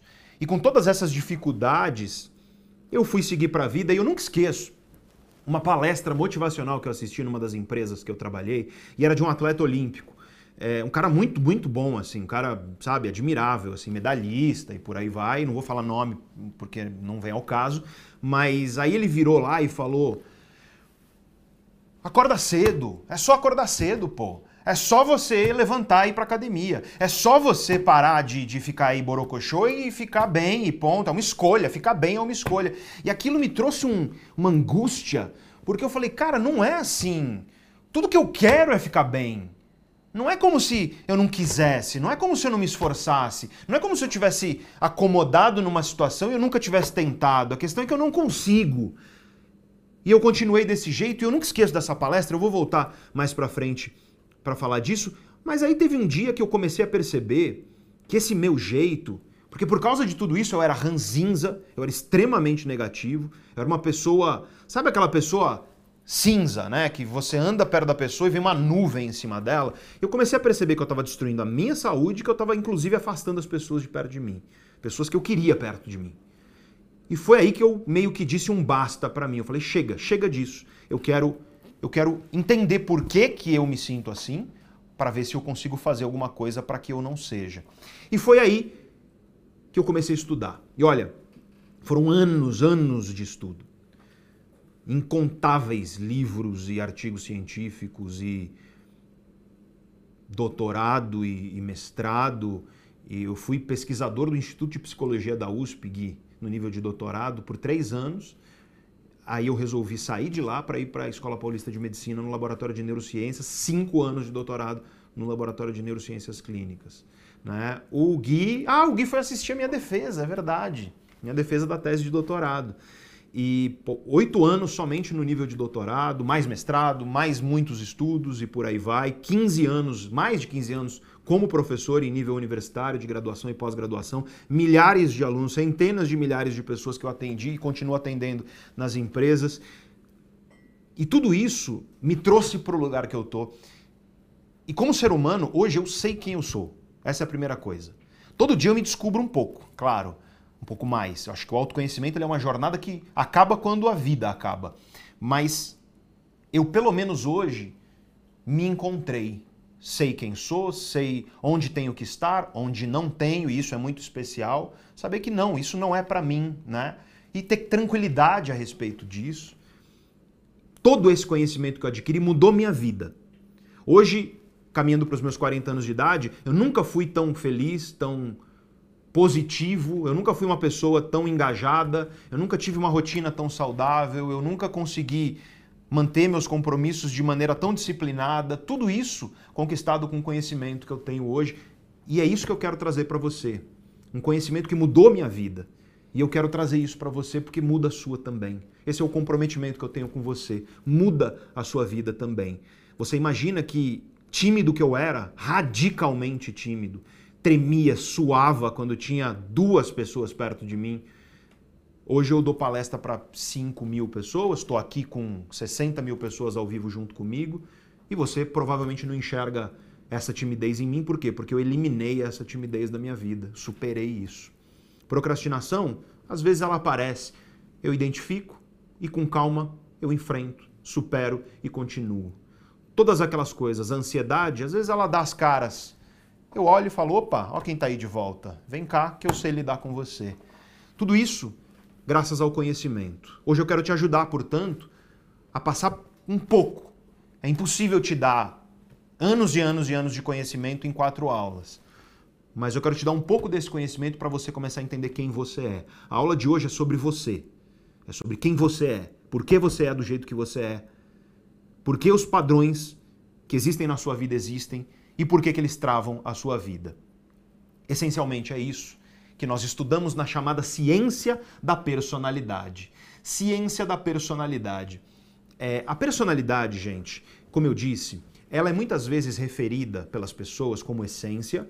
Por que, que as pessoas chamam de essência? Porque são as características mais fundamentais dentro de você. Essência, a tua essência, ela é, por exemplo, ser uma pessoa mais amável. A minha essência é ser uma pessoa empática, de compaixão e amável. Por quê?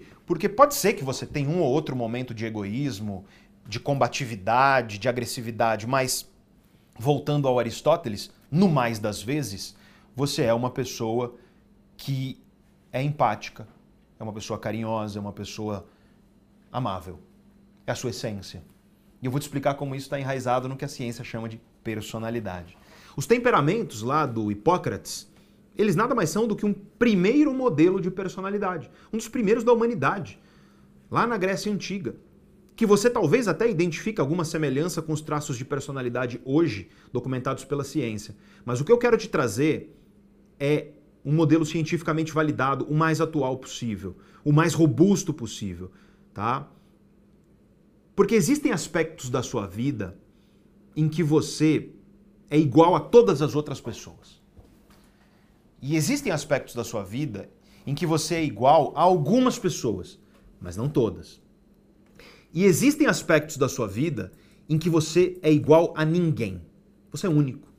E no fim das contas, é isso que a ciência da personalidade estuda. Em que medida nós somos iguais a todos, em que medida nós somos iguais a alguns e em que medida nós somos únicos. E a ciência da personalidade ela estuda isso em vários níveis de análise. Esse é um termo bem científico para você. O que é um nível de análise? Por exemplo, genética. Genética é um nível de análise científico. Nós temos evidências genéticas disso que eu vou te ensinar aqui hoje. Ou seja, genes mesmo, né? A tua biologia genética. A gente sabe que a personalidade está enraizada na genética das pessoas. Nós temos estudos de personalidade sobre circuitos cerebrais, neurônios. Nós temos estudos de personalidade sobre funcionamento do corpo, porque pessoas de personalidade diferente têm um corpo que funciona diferente, cérebro que funciona diferente. Pessoas de personalidade diferente têm comportamento diferente. Então a gente tem ciências comportamentais que estudam personalidade. Existe toda uma sociologia da personalidade, existe antropologia da personalidade. A personalidade vai implicar em maneiras de pensar, em maneiras de sentir e, portanto, na sua mente. A psicologia estuda a personalidade. A personalidade ela é estudada por vários campos científicos em vários níveis de análise diferentes. E daí vem a robustez desse modelo que eu vou trazer para você. É o modelo mais robusto que você encontra no mundo hoje em dia. Nem de longe você encontra um modelo na ciência tão robusto quanto esse que eu vou te trazer, tá? E segundo esse modelo, existem cinco grandes padrões estatisticamente validados pela ciência na vida dos seres humanos. Aí, Pedro, padrão do quê? Padrão de comportamento, sabe? Como você age, padrão afetivo, como você sente, por que você sente o que você sente, como você sente o que você sente, como as suas emoções ocorrem dentro de você. Padrões cognitivos, por exemplo, como que você lembra das coisas? Pessoas de traços de personalidade diferentes lembram de jeitos diferentes das coisas. Como você toma decisões? Pessoas de traços de personalidade diferentes tomam decisões de maneira diferente. Como você se comunica? É muito legal, tem toda uma ciência da comunicação que estuda personalidade. Então, no fim das contas, existem cinco grandes padrões, estatisticamente validados pela ciência, que governam a vida humana. E esses padrões têm um nome na ciência: traço. Esses são os traços de personalidade. Ou seja, existem cinco grandes traços de personalidade. E aí eu preciso fazer uma ressalva aqui muito importante, que é a seguinte. Talvez você ouça isso e fale assim: "Ah, então será que eu tenho esse traço?" E aí você já cometeu um erro. Por quê? Porque personalidade, tal como eu estou te ensinando aqui, não é binário, tenho ou não tenho todo ser humano possui algum grau em cada um desses traços que eu vou te ensinar aqui. Todo ser humano possui algum grau. Eu vou te dar um exemplo. Um dos grandes traços de personalidade, um dos mais estudados inclusive, um dos mais antigos, um dos primeiros a serem documentados pela ciência, é chamado de extroversão. Aí você fala, Pedro, mas eu não sou extrovertido. Mas você, portanto, tem um baixo grau de extroversão. É isso.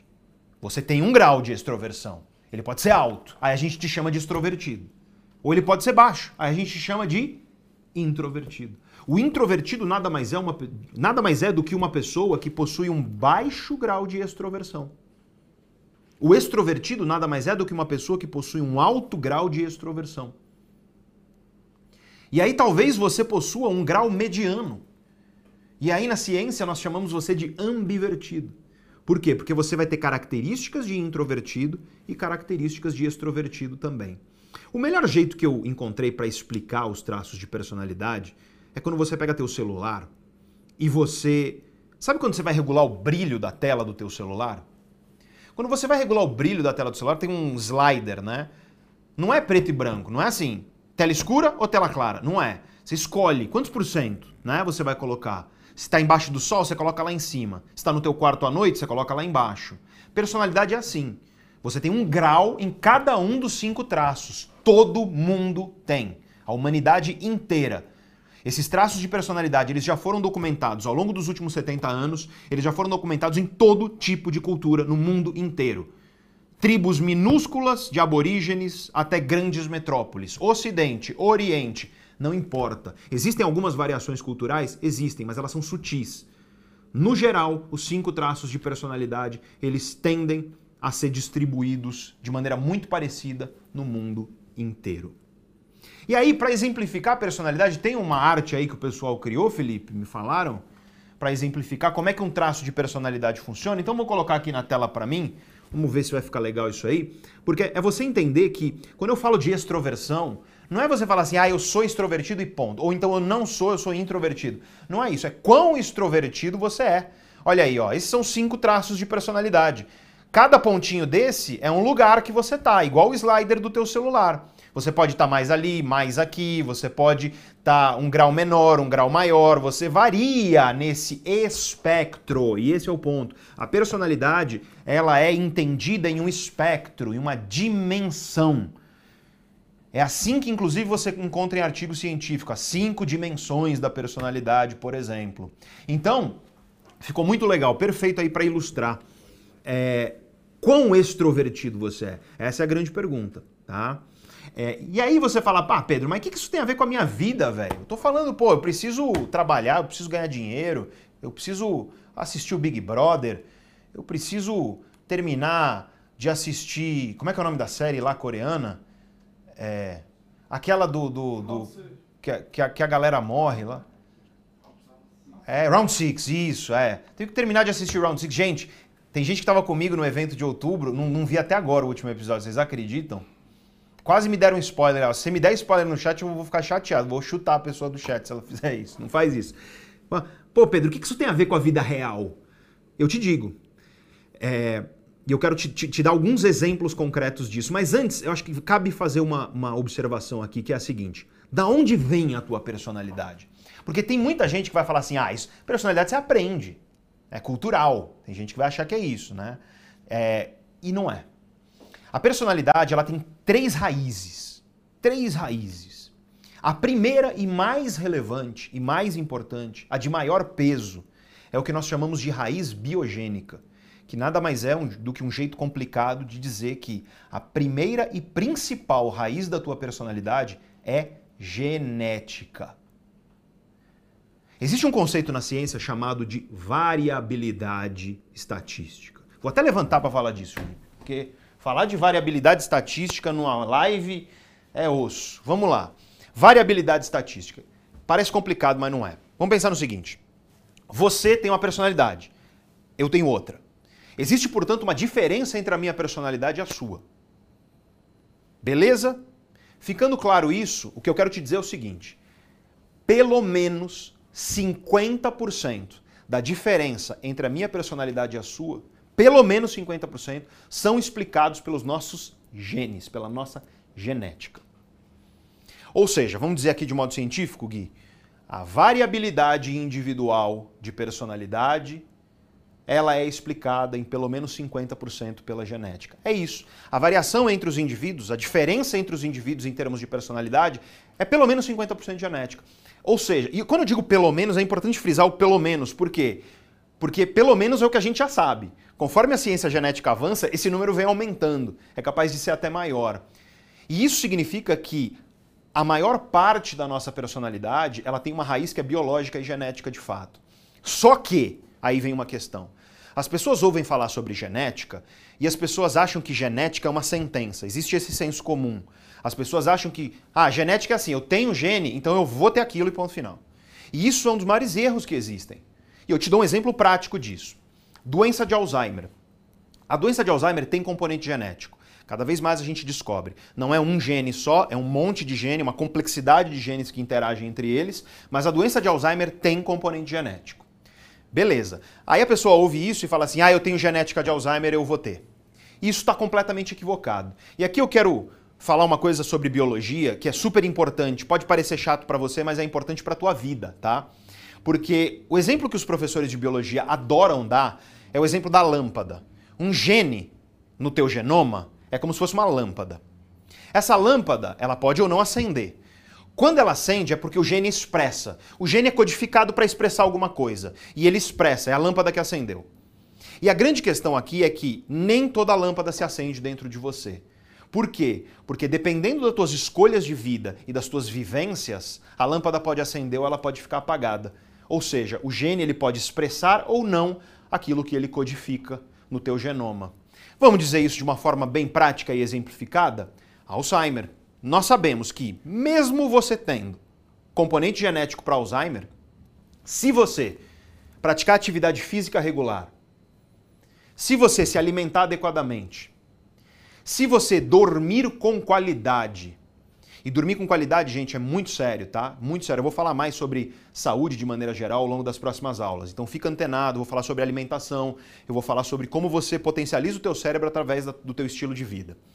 Mas se você dorme com qualidade, se você tem contato frequente com a natureza, se você não respira ar poluído, se os teus níveis de estresse eles não são constantemente elevados, você pode até ter o componente genético para Alzheimer, só que a lâmpada não vai acender.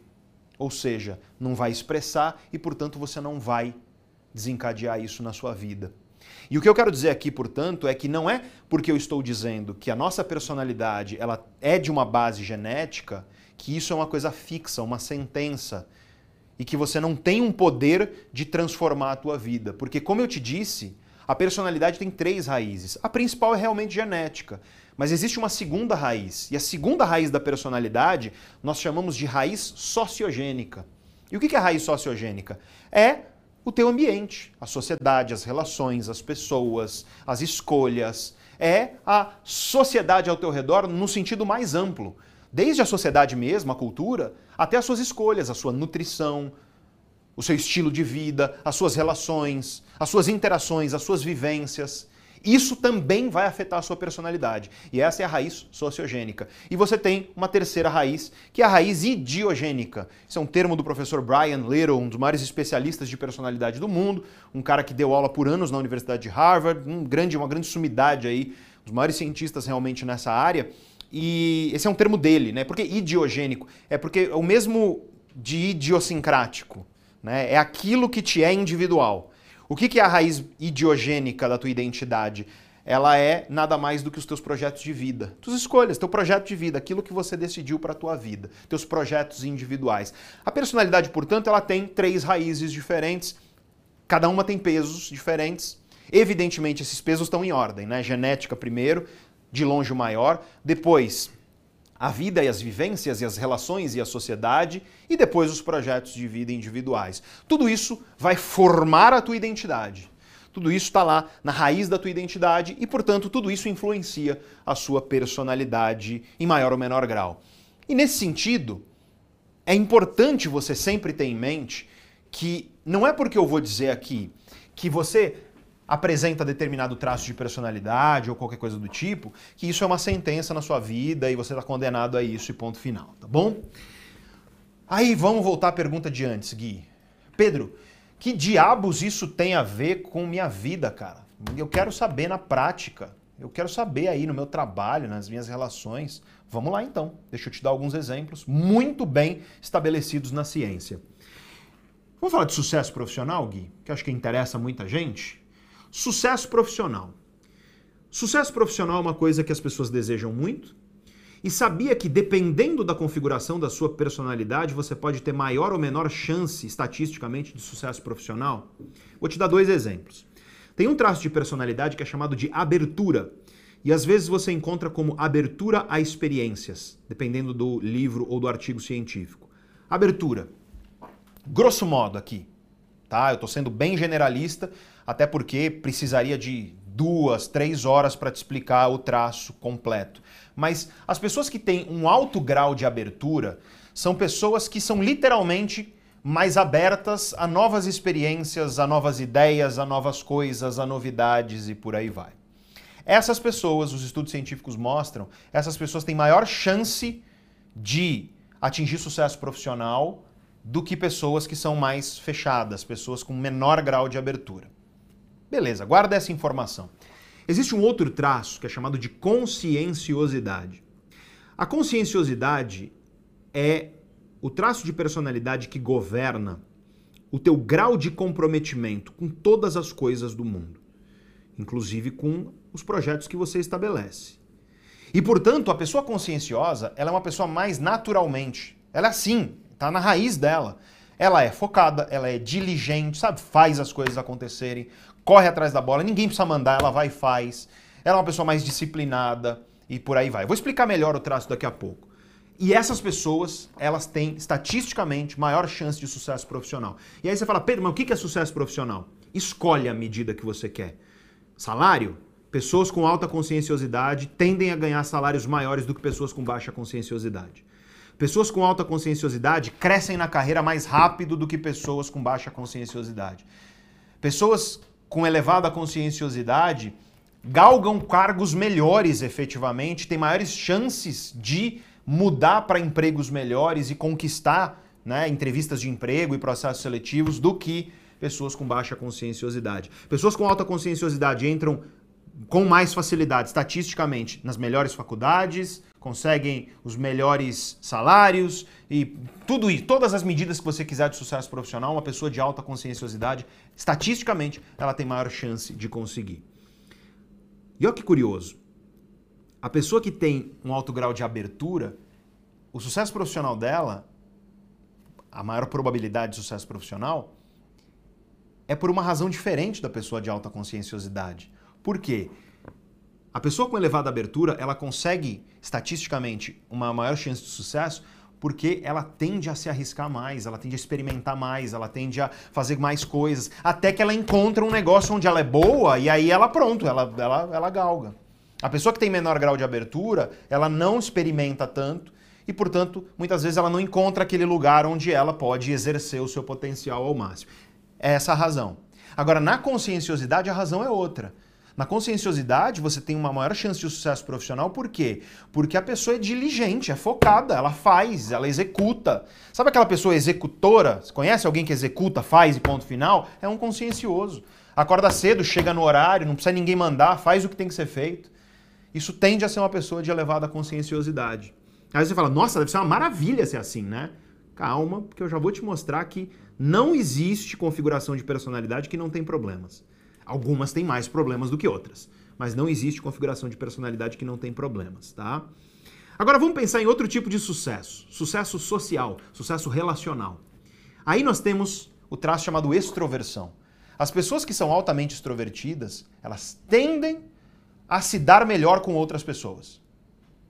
Tendem a se dar melhor com outras pessoas. Só que tem um outro traço chamado amabilidade. E a amabilidade vai governar. Não vou falar, vou deixar para depois. Deixa um, um, fica até o final que você vai entender a amabilidade.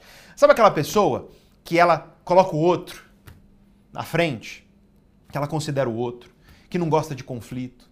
Aquela pessoa que às vezes é tão assim, que a pessoa não gosta de conflito, ela considera tanto o outro, que ela é pisada, cruzam a linha do respeito com ela. Aquela pessoa que às vezes tem a boa vontade dela abusada por outras pessoas, justamente por ela ser uma pessoa que considera tanto o outro alto grau de amabilidade. Essas pessoas tendem a se dar melhor com outras pessoas. Tá aí, sucesso relacional. É uma pessoa, sabe aquela pessoa que fala, nossa, esse cara é muito legal, cara, esse cara é muito legal. Tende a ter uma amabilidade elevada. O Gui tá falando assim, sou eu, sou eu. Só que, quando a gente fala de personalidade, aí chegam alguns mitos, né? Os grandes mitos de personalidade. Quer ver um, Gui, que é o mais, eu acho, propagado? É que timidez é coisa de introvertido. Errou feio, errou rude.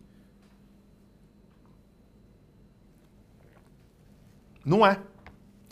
Timidez tem alguma relação, mas é muito pequena a relação que timidez tem com introversão. Timidez tem muito mais relação com outro traço de personalidade. Qual? Vou falar daqui a pouco. Tô parecendo o João Kleber, né? Para, para, para, para. E aí eu falar daqui a pouco. então, Timidez não é coisa de introvertido, saiba disso. Por que, que eu te digo isso? Porque eu sou uma pessoa altamente introvertida. E aí você nessa hora buga, né? Quem não me conhece, quem já me conhece, quem é meu aluno que está aí, já sabe disso. Mas a pessoa dá um tilt na cabeça dela, porque ela fala: como assim você é introvertido? Você está aí falando, dezenas de milhares de pessoas assistindo ao vivo. Você dá palestra para um monte de gente, você é professor, você dá entrevista. Trabalhei na TV, gente. Eu trabalhei na televisão, num programa que tinha audiência de 60 milhões de pessoas. Né? Maior, literalmente o maior canal de, de televisão aberta do Brasil. Sou chamado para rádio e por aí vai, e vou lá e tudo mais. E sou um introvertido. Eu não sou tímido, eu era. E eu enfrentei, eu enfrentei a timidez, venci, continuo sendo introvertido. Existem aspectos da introversão minha que eu tive que trabalhar, e hoje eu sou um pouco mais extrovertido em algumas facetas, não todas, mas é um pouco mais. No entanto, minha introversão está aí. Timidez não é introversão, é mito. Eu não gosto nem de usar a palavra mito, porque eu acho que mito é uma coisa. Mitos são, são. Os mitos eles são super importantes. Você estudar os grandes mitos, são histórias importantes, né? Mentira, vamos falar assim, em vez de falar mito. É, outro mito, outra mentira, né? Procrastinação é preguiça. Falta de força de vontade, falta de motivação e por aí vai. Mentira, mentira. Não é. No finalzinho, vai ser uma das últimas coisas da aula de hoje, eu vou te explicar as várias raízes da procrastinação, mas para isso eu quero te explicar alguns traços de personalidade. Vamos começar pelo que todo mundo conhece, pelo que todo mundo sabe como é que é a extroversão. Beleza. É, extroversão. Lembra que você, você está em algum lugar na escala de extroversão. Você pode ser uma pessoa com elevada extroversão e aí você é um extrovertido, baixa extroversão e você é um introvertido, extroversão mediana e você é um ambivertido. Características dos dois lados. Mas nessas horas eu gosto de lembrar do professor Brian Little, que eu já te apresentei, grande especialista em personalidade, porque ele desenvolveu, Gui, uma técnica para descobrir quem é extrovertido na plateia. É que eu não tenho a plateia aqui, mas você tá aí, né? Então vamos lá. É, o que, que ele faz? Ele chega para a plateia e fala assim: Olha, eu vim aqui dizer para vocês que, segundo a ciência, é literalmente impossível para um ser humano adulto lamber a ponta do próprio cotovelo. E aí você olha para a plateia nessa hora. Porque é importante que tenha um monte de gente. Na hora, sabe o que o extrovertido faz? Ele tenta lamber, e quando ele não consegue, ele tenta lamber o do vizinho. Né? É isso que o extrovertido faz. Eu não sei se você está aí no meio de um monte de gente, mas se você é extrovertido, olha lá, o João já tá, o Antônio já tá ali, o Antônio já tá ali tentando lamber, porque é um extrovertido, entendeu? Então, a, o que, que a gente tem na extroversão? Eu vou explicar as características, mas uma delas é isso, né? Uma delas é essa essa coisa um pouco mais aberta, né? Um pouco mais uma amplitude social maior, vamos chamar assim. Né? E aí, se você que está assistindo estava num lugar público e tentou, eu suspeito que talvez você seja extrovertido. Eu costumo fazer essa com, a, com os meus alunos, ou eu faço uma outra que é uma versão mais sutil, que é nenhum adulto consegue, é humanamente impossível, lamber a ponta do próprio nariz. E aí o extrovertido faz o quê? Ele tenta na hora, força para conseguir, se não consegue vai tentar lamber o do vizinho, né? Puxa a língua e por aí vai. Né? o Antônio está ali fazendo justamente isso. Então, é, é, interessante perceber isso. É claro que é uma brincadeira, tá? Isso não, não, não diz quem é extrovertido, mas dá uma dica, né? É, só que as pessoas acham, Gui, que a extroversão ela tem a ver com, sabe, não ser tímido. E não é isso. Existem extrovertidos tímidos. Porque a timidez ela está mais associada a outro traço de personalidade que eu vou falar daqui a pouco. Qual é uma das características definidoras da, da extroversão? A extroversão tem várias facetas, nenhum traço de personalidade é uma coisa só, tá? Todo traço de personalidade se divide em facetas. Então, por exemplo, você pode ser uma pessoa que em algumas facetas você tem um alto grau, algumas facetas da extroversão. Em algumas outras facetas você tem um baixo grau. E é por isso que você é um ambivertido. Você é um ambivertido por quê? Porque para algumas facetas você tem elevada extroversão e para outras você tem baixa extroversão. Eu estou falando dos cinco grandes traços. Eu não vou conseguir entrar nas facetas aqui. Mas só para você ter uma ideia, no meu curso chamado Projeto Autoconhecimento e Transformação, no módulo, tem um módulo de personalidade. Quantas aulas tem? 16 aulas, 18 aulas, por aí, né, Ju? É, a primeira aula, o que, que é? A primeira aula do módulo de personalidade, eu aplico um instrumento cientificamente validado, que é um questionário, 250 questões, uma hora e meia para você responder, que vai medir na minúcia a tua personalidade. E estatisticamente vai te mapear. Ó, nesse traço você é tanto para essa faceta, você é tanto para essa, você é tanto para essa, você é tanto para essa, você é tanto. Então você vai ter lá páginas que vão dizer para você qual é a tua personalidade. E aí depois no curso, claro, eu explico o que isso significa para a pessoa entender a ela mesma. Né? Então é impossível aqui num evento de quatro aulas, eu mergulhar no nível de profundidade realmente da minúcia, tá? Mas eu quero começar a te ensinar isso, porque eu consigo aqui te dar pelo menos uma introdução. E uma das características fundamentais da personalidade com elevado grau de extroversão, e na verdade todos os graus de extroversão têm a ver com isso, que é o grau de estímulo que faz o seu cérebro funcionar bem. Vou repetir porque pode parecer complicado para alguém, Gui. O grau de estímulo que faz o seu cérebro funcionar bem. Vamos parar para pensar no seguinte. O que, que é estímulo para você, para o teu cérebro? Vou te dar exemplo de estímulo. Barulho. Barulho é um estímulo para o cérebro. Cor, luz é um estímulo para o cérebro. Pessoas. Aliás, um dos estímulos mais fortes é justamente contato humano. Pessoas são um estímulo muito forte para o cérebro. Projetos, coisas para fazer, tudo isso é estímulo para o cérebro. Uma das coisas principais da extroversão é que a extroversão vai governar qual é o grau de estímulo que faz o teu cérebro funcionar bem. Deixa eu te dar um exemplo. O que, que é um, uma pessoa? Vamos pensar numa pessoa altamente extrovertida. Uma pessoa altamente extrovertida, eu vou chamar para generalizar, Gui, eu vou chamar de extrovertido, mas eu preciso que você entenda que não é ai, preto e branco, extrovertido ou não extrovertido. Quando eu falar extrovertido, eu estou querendo dizer uma pessoa com um alto grau de extroversão. Deixa isso claro aí dentro da tua cabeça. Só que para falar pessoa com alto grau de extroversão toda hora é demorado, então eu vou falar extrovertido, tá? Um extrovertido, o cérebro dele é diferente. O cérebro dele precisa de estímulos para funcionar bem. Quanto mais estímulo, melhor. E é por isso que extrovertidos tendem a preferir lugares mais barulhentos, com gente, lugares com estimulação, com música, cores e luz. Extrovertido adora ter muita coisa para fazer ao mesmo tempo. Extrovertido se sente bem com isso. Por quê? Porque esse é o grau de estímulo que faz o cérebro da, da pessoa funcionar bem. Agora vamos falar do introvertido. Mesma coisa. Não existe o introvertido. O que eu quero dizer é uma pessoa com baixíssimo grau de extroversão. Um introvertido, portanto.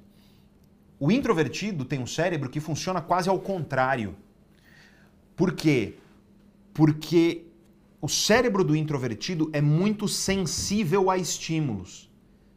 E, portanto, quando tem barulho, quando tem pessoas, quando tem estímulo demais, muita coisa para fazer, o cérebro da pessoa sobrecarrega, começa a funcionar mal, ela se estressa, ela drena de energia, ela fica para baixo.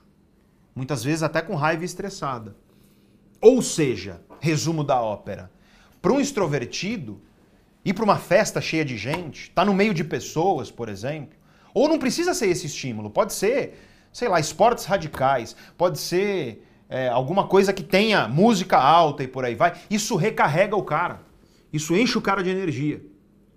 Um introvertido vai para um lugar cheio de gente, vai para um lugar barulhento, drena ele de energia. Ele perde energia. E se você entendeu isso, você já entendeu em grande medida uma das principais características da extroversão. Eu sou introvertido eu dou palestra para 5 mil pessoas. Sabe o que acontece? Eu saio da palestra, eu preciso me enfiar no hotel, me enfiar em casa e ficar três dias quieto. Quieto. Eu, sozinho, minha namorada, no máximo. Os gatos também, né? Os gatos, eles, eles são tranquilos. E não, não atendo telefone, não falo com as pessoas, não respondo. Às vezes o Alexandre, o Alexandre aqui, meu grande amigo, né? Trabalha comigo há muitos anos e hoje aqui é um dos cabeças aqui da Neurovox ele me liga e fala, bicho, você tá vivo. Só, só fala isso, só fala se você tá vivo. E aí eu falo, tô. Aí ele tá bom. Porque senão ele vai em casa, acha que eu morri, esse tipo de coisa. Porque eu sumo.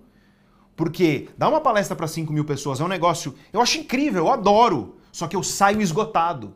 Um extrovertido no meu lugar, ele sai cheio de energia. Ele sai, sabe, empolgado, ele quer mais, porque aquilo energiza o cérebro dele. É isso que define muito bem a extroversão e a introversão. E aí você começa a entender algumas coisas importantes, tá? Primeiro você começa a entender que é, um, é uma mentira dizer que o introvertido é antissocial. Não é. O introvertido ele só prefere menos estímulos. Ele prefere um ambiente mais controlado. E aí tem umas características de introvertido que são incríveis, né? Por exemplo, introvertido odeia atender telefone. Odeia. Eu não suporto atender telefone. O Antônio tá aqui, ele é carioca. Carioca, ô Antônio, vocês têm mania de ligar, cara. Para de ligar para mim. É sempre carioca que me liga, meus amigos carioca, tudo eles me ligam. Não vou atender, eu não atendo telefone, gente. Eu só atendo telefone se é minha mãe, se é minha namorada, ou se é o Alexandre, por exemplo, ou o Gui, talvez, porque aí eu penso, bom, se eles estão me ligando, eles me conhecem, é porque o negócio é sério. Por quê? Porque quando você. Para pra pensar nisso. Meu cérebro, muito estímulo faz mal. Então eu gosto de saber onde eu estou entrando. Porque se eu vou entrar em alguma coisa que vai me estimular demais, eu, eu começo a ficar mal, me estressa. Então, a ligação telefônica é uma surpresa. Você não controla. O que, que vai ter? Vai ser um minuto? Vai ser dez minutos? Vai ser uma tragédia? Vai ser uma coisa boa? Como é que eu vou reagir? E isso estressa demais o introvertido. Veja que curioso, talvez você vivesse isso daí. Agora, eu gosto de relações, eu gosto de pessoas. Só que eu prefiro um jantar. Vou jantar com a minha namorada, a gente chama um casal de amigos, por exemplo, tá tudo bem. Agora, quer me ver mal, Antônio? Me leva numa balada, nessas coisas. Nossa, de jeito nenhum. Mas nunca, nunca. De jeito nenhum, mas nunca. Sabe esses lugares barulhentos, cheios de gente? E sabe qual é o problema de você não entender tua personalidade? É que quando eu era moleque, porque essa coisa é séria, eu tentava. Todo mundo tava indo, poxa. E aí eu ficava mal, porque eu não gostava. E aquele barulho, e aquilo me, me drenava, e aí eu ficava mal o dia seguinte, e eu não entendia que isso era nada mais do que a maneira como o meu cérebro funciona por causa da minha personalidade. E às vezes, quando você não entende sua personalidade, você fica tentando coisas que simplesmente não são para você. E não tem problema nenhum você não gostar de aglomerações ou coisa do tipo. E mesmo quando eu vou para aglomerações, por exemplo, eu gosto de ir a espetáculos musicais, né? Um, um show bacana. Eu fui, gente, eu gosto muito de Pink Floyd. Muito. Felipe, você tem noção que eu fui nos três shows do David Gilmour? Nos três. Eu fui, na verdade, eu fui em quatro. Eu fui nos dois de São Paulo, eu fui no de Curitiba e eu fui no de Porto Alegre. De tanto que eu gosto de. Dá pra ver, você tá vendo que eu gosto de Pink Floyd. Pô, é um show, 50 mil pessoas no estádio. Só que o que acontece? Eu já sei que depois disso eu preciso ficar quieto. Então eu já crio um nicho de restauração, que tipo, depois do show, vou ficar lá fechado um dia, não vou falar com ninguém, beleza, eu me recarrego e aí eu volto pra vida. Então, quando você entende a tua personalidade, você aprende, número um, a dizer não para coisas que não fazem sentido, mas você aprende também a criar mecanismos para você se recuperar de algo que você sabe que vai precisar enfrentar, mas que vai te drenar. E esse é um bom exemplo com a extroversão e a introversão. E é muito, muito interessante porque eu tenho amigos extrovertidos, eu tenho amigos introvertidos e existe um mito, né? Esse mito da timidez é muito interessante. Por quê? Porque existem extrovertidos tímidos. Existem, tá? E os extrovertidos tímidos, eles precisam de estímulo. Só que eles não gostam muito de que o estímulo seja pessoas. Por quê? Porque eles se sentem mal se expondo para as pessoas e tudo mais. Então eles vão buscar outros estímulos. Barulho, luz, é, alguma coisa que estimule, mas que não necessariamente tenha pessoas. Esse é o extrovertido tímido. O introvertido tímido, aí realmente ele se fecha, aí ele se isola e fica lá quieto, só que longe de pessoas, né?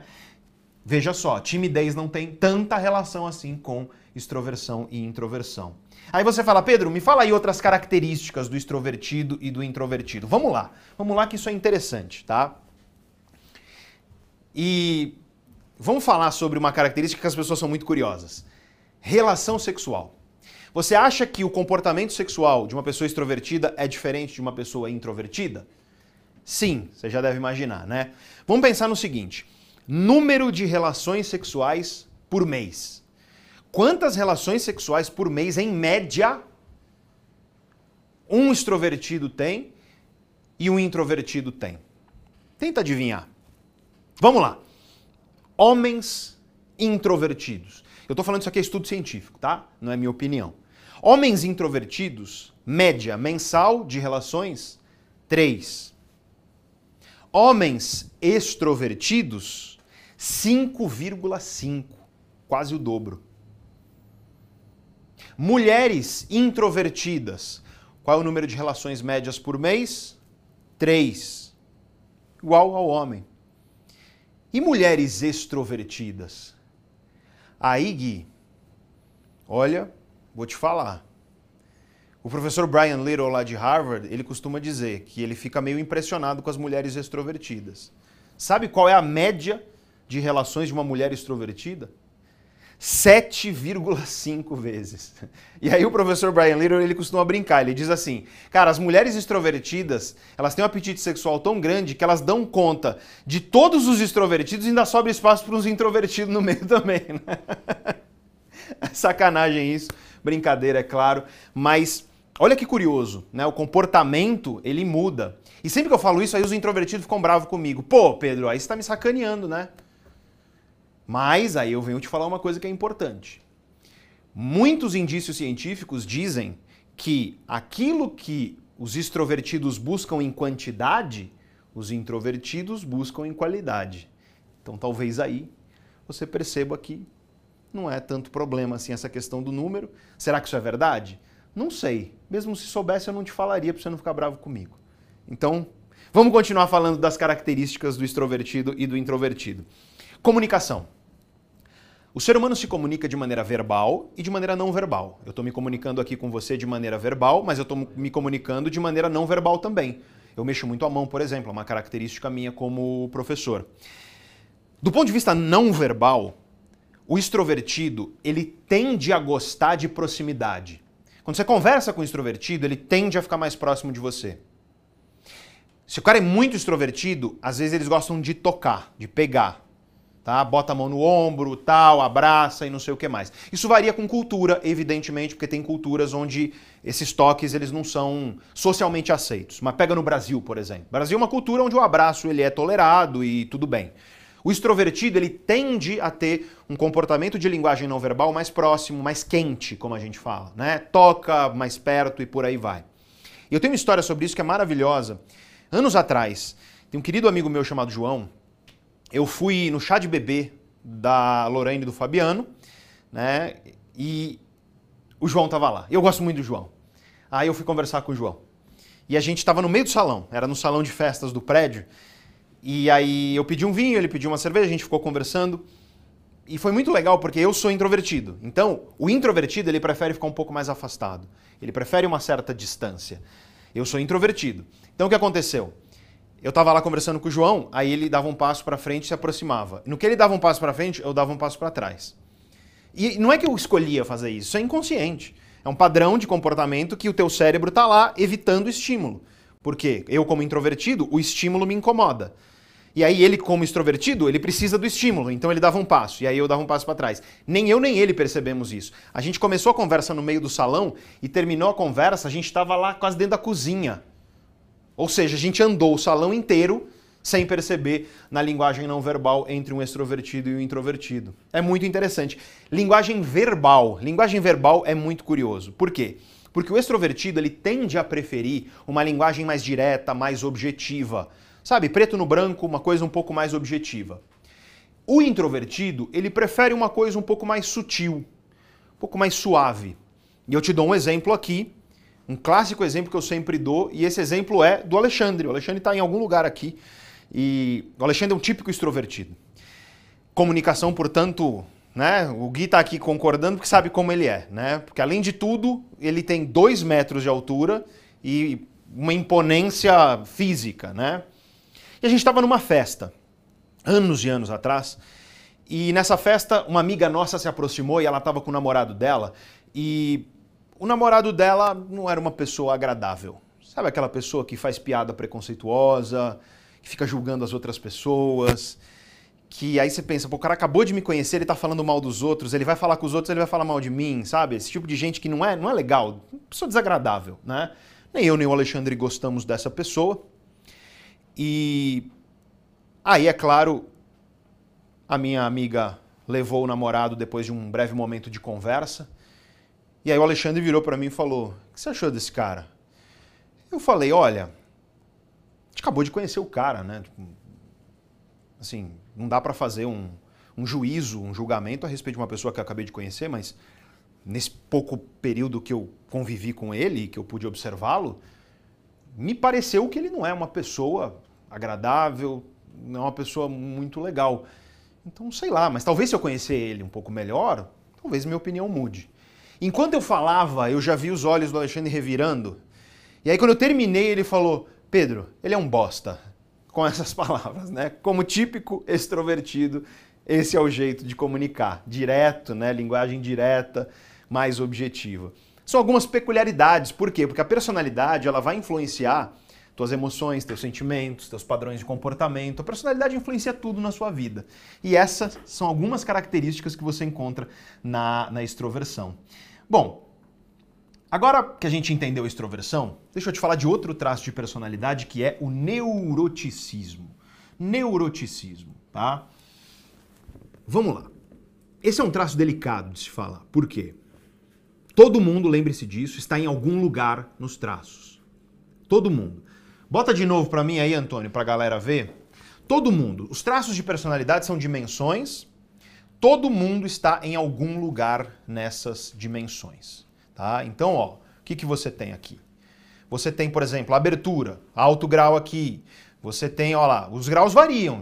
Um ser humano é isso. Um ser humano são esses graus variando, tá? Então você está em algum grau na escala de neuroticismo. Essa é a grande questão. Você pode ser uma pessoa de baixo neuroticismo ou você pode ser uma pessoa de elevado neuroticismo. Certo? E a grande questão aqui, que eu acho crucial, é te explicar que esse é um dos traços no qual, dependendo de onde você está nele, a sua vida pode ser muito mais difícil. Definitivamente, tá? Por quê? Porque o neuroticismo, ele governa o grau de estabilidade emocional que você tem na sua vida.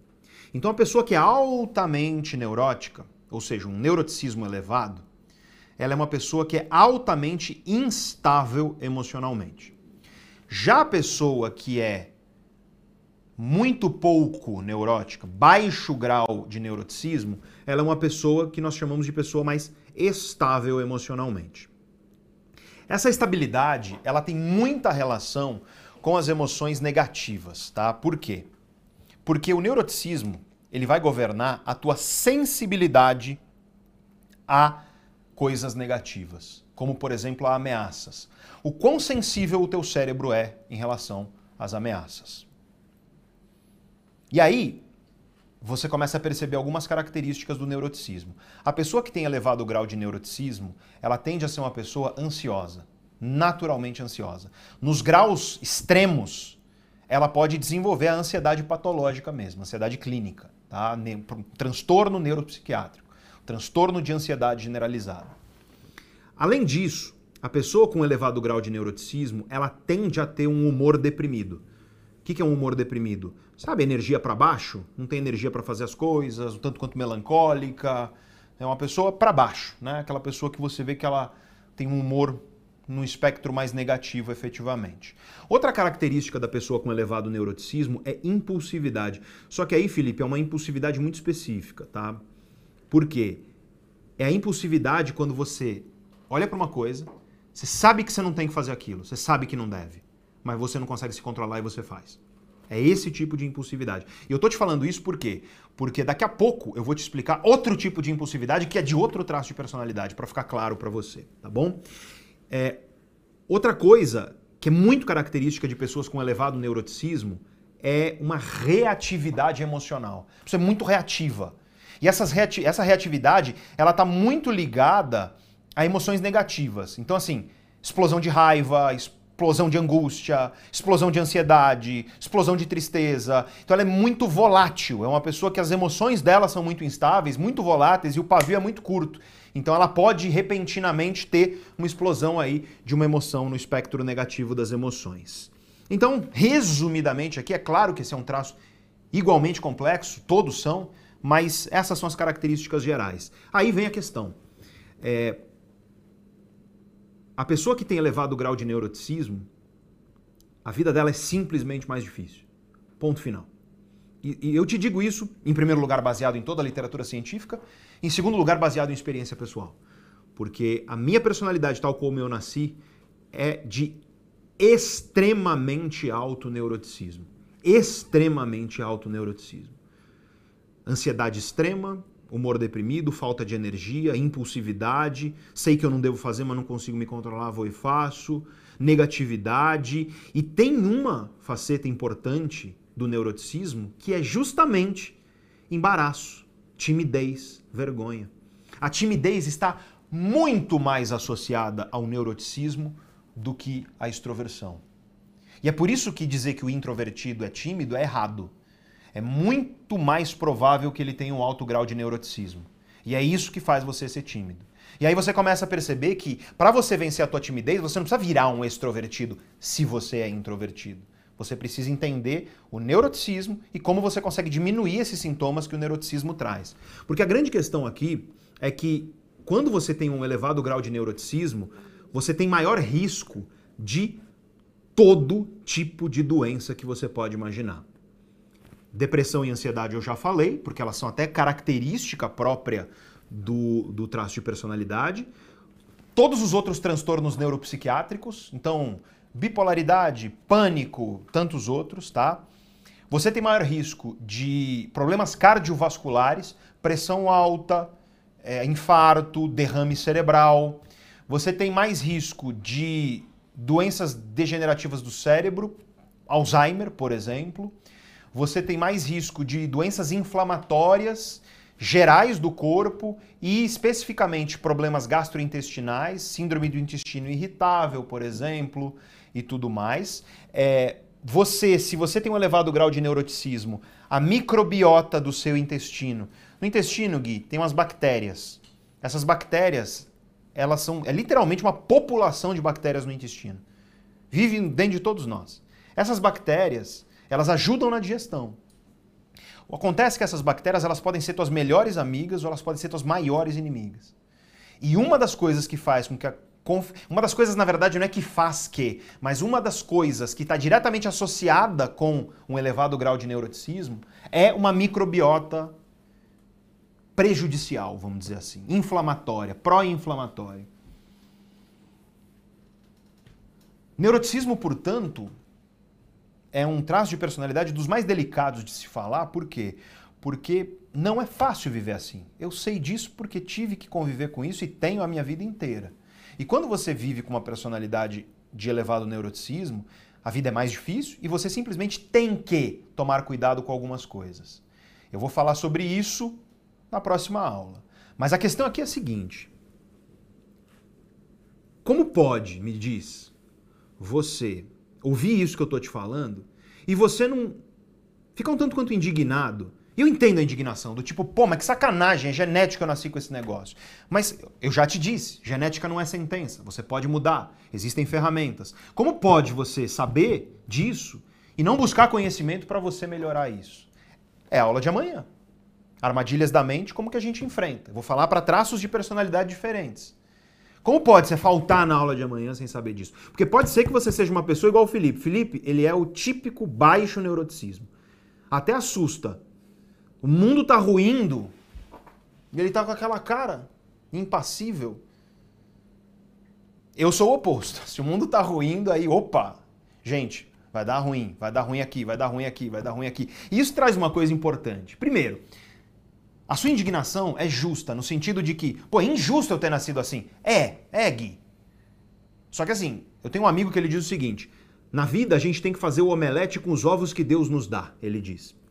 Às vezes tem gente que recebe um ovo de, de avestruz, e aí dá pra fazer um omelete, nossa, gigante, maravilhoso.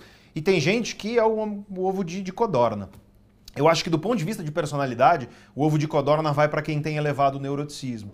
Porque do ponto de vista da tua vida pessoal, é mais difícil viver com isso. Você sabe, você que está me ouvindo aí, sabe disso. E tem gente falando no chat aí, né, o quanto que isso que isso incomoda, o quanto que isso é verdade. A grande questão, e eu acho que isso é fundamental, é que você coloque a sua indignação no lugar certo. Tudo bem, é injusto que seja assim. Mas, cara, é as cartas que a vida te deu. São os ovos que Deus te deu. Então, assim, vamos fazer o melhor omelete possível? Vamos entender essas coisas? Quer vencer tua timidez? Quer vencer tua impulsividade? Quer vencer a procrastinação? Porque tanto o extrovertido, quanto o introvertido, quanto o altamente neurótico, procrastinam. Até a pessoa de baixo neuroticismo procrastina. Cada traço de configuração de personalidade vai levar você a um tipo de procrastinação diferente. Eu vou falar disso no final da aula daqui a pouquinho. Mas o ponto é, como é que pode você saber de um negócio desse e você não buscar mais conhecimento sobre isso para você entender teu cérebro e conseguir assumir um pouco as rédeas da tua vida naquilo que está no seu controle? Porque pode ser que você tem um grau tão extremo de neuroticismo que você não vai conseguir se tornar o Felipe aqui, que é um cara que tem um baixíssimo grau. Porque mudar a personalidade é de longe a coisa mais difícil que existe na vida. A personalidade é de longe o aspecto mais estável da vida.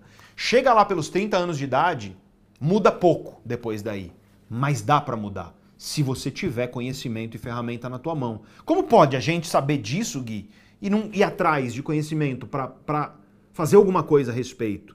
Foi isso que eu fiz lá atrás. E hoje, o meu neuroticismo, às vezes ele dá as caras ali, né? E aí eu boto ele no lugar. Eu falo, não, porque eu sei como ele aparece. O Gui tá rindo aqui do som que eu fiz. Eu não vou fazer de novo, Gui. Não vou. Uma vez deu. É.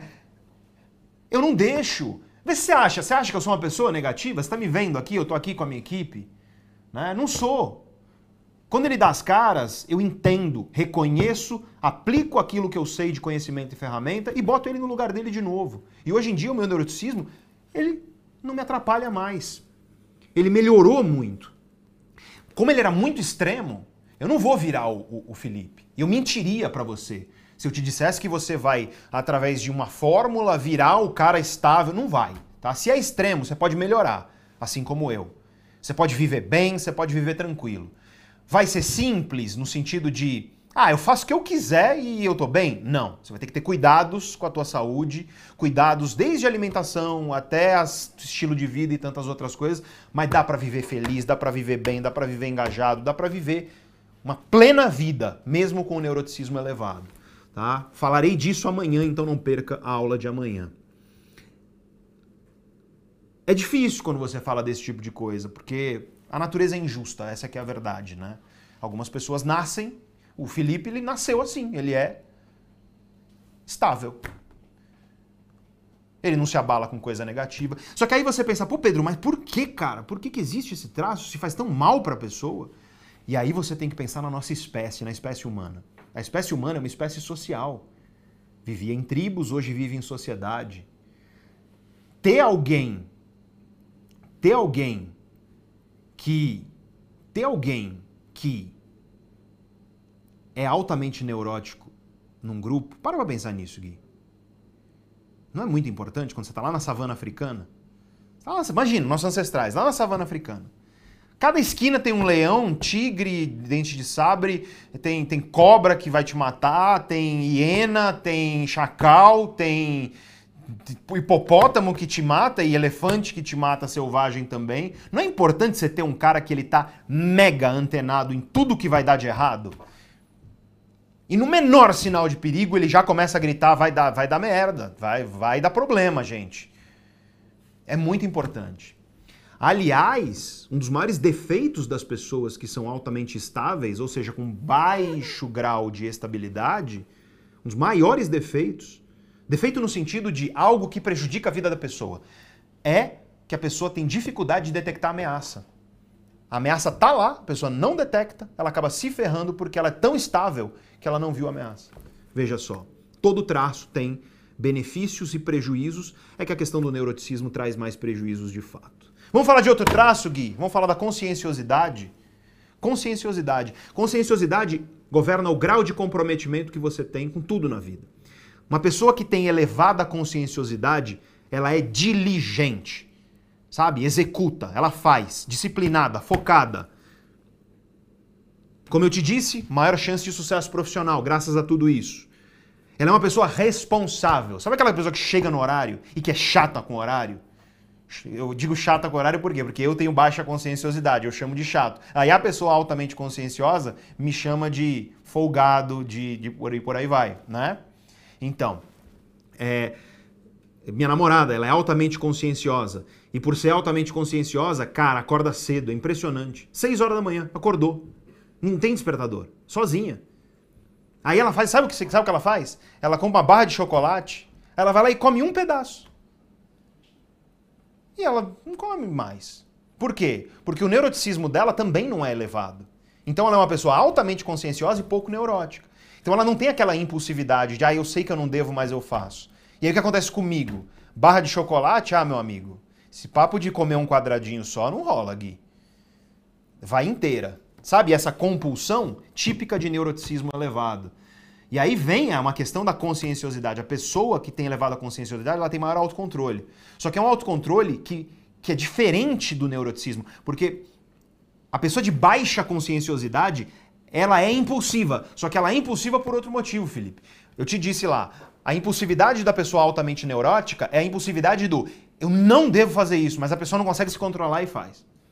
É, essa é a do neurótico.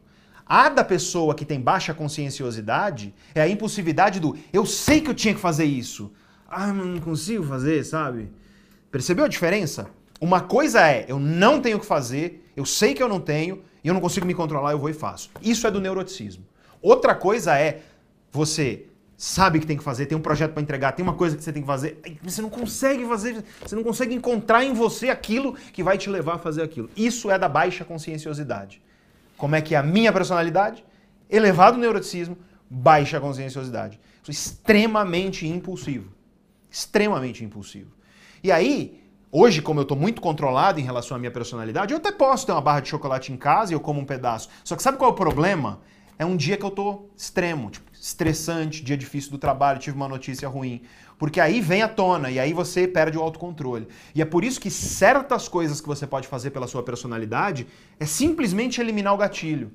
Então, minha namorada já entendeu, ela não faz mais isso. Tá tirando uma foto? Vou tirar uma foto, gente, então. Tirou? Ficou bom? Cara de paisagem? Então pronto. É isso aí. É, então, gente, é, aí quando você é como eu, que tem, Antônio, duas impulsividades juntas dentro de você. Você sabe que tem que fazer e não consegue, você sabe que não tem que fazer, vai e faz. Aí você tem aquela impulsividade extrema mesmo. E essa é uma das configurações de personalidade mais difíceis que tem. Porque a pessoa, por ser altamente neurótica, ela se sente culpada, ela se culpa, e ela rumina, e ela, ah, eu não, presto, e a autoestima, baixa autoconfiança. Então, existe sinergia de traços de personalidade, como na minha namorada, que é baixo neuroticismo, elevada conscienciosidade. Pessoa que executa, cara, executa, executa. Né? Cresceu na carreira de uma forma absurda, tinha tipo 30 e poucos anos de idade e liderava a equipe de 15 numa empresa. Os pares dela tinham 45 anos de idade, 15 anos mais velho. É um bom exemplo do sucesso profissional por conta da conscienciosidade. E, e o baixo neuroticismo traz uma estabilidade emocional para a pessoa que também é benéfica para a saúde mental dela, para a motivação, para a energia dela.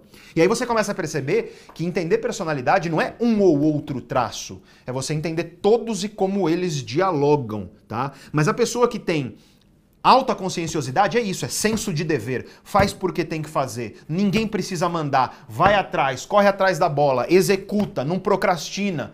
Faz o que tem que fazer. Lembra do palestrante motivacional, o atleta? Que eu fiquei indignado quando ele deu a palestra lá, porque eu era impulsivo, eu era uma pessoa que não me conseguia controlar, fazia as coisas, chegava atrasado e por aí vai. Aí, eu ouço o cara dizer: Vai lá, levanta, é só levantar, é só fazer, é só acordar cedo e por aí vai. E aí eu pensei, cara, mas porra, não é isso, sabe? Eu tento e tudo mais. Quando eu entendi um pouco mais sobre personalidade, o que, que eu percebi? Aquele cara é o típico exemplo de uma pessoa de elevada conscienciosidade. Só que o que ele está fazendo é dizendo às pessoas que aquilo que é natural e fácil para eles, para ele, também é natural e fácil para as outras pessoas. É um erro isso. Isso é egocentrismo psicológico. É você achar que a mente das outras pessoas opera como a sua. E aqui eu te digo, você, não importa qual seja a configuração da sua personalidade, tá?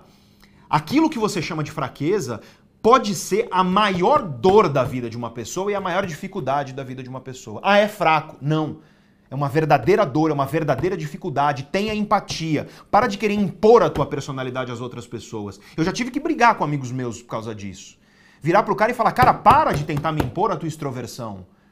Não, não funciona para mim esse tipo de ambiente. Eu sei que você gosta de mim, que você quer que eu esteja no ambiente que te faz bem, mas não faz bem para mim isso. Amigos meus, por exemplo, que ficavam tentando me puxar para lugares, às vezes não me falava, Pedro, vem cá, vamos sair, tá? Eu chegava lá, tinha um monte de gente, esse tipo de coisa. Eu precisei ter conversas duras já por causa disso. Porque aquilo que você chama de frescura, aquilo que você acha que, ah, poxa, vai lá, é só fazer e tudo mais. Cara, o cérebro do cara é diferente. O cérebro de uma pessoa com extroversão funciona diferente do cérebro de uma pessoa com, elevada, com, com baixa extroversão. A elevada extroversão, a baixa extroversão, é um cérebro que opera diferente. Para você ter ideia, o cérebro ele tem dois núcleos muito importantes, né, chamados de amígdalas, tá? E sempre que eu falo isso, sempre que eu falo isso, eu nunca esqueço uma palestra que eu dei em 2011, eu nunca esqueço disso. Tava falando das amígdalas.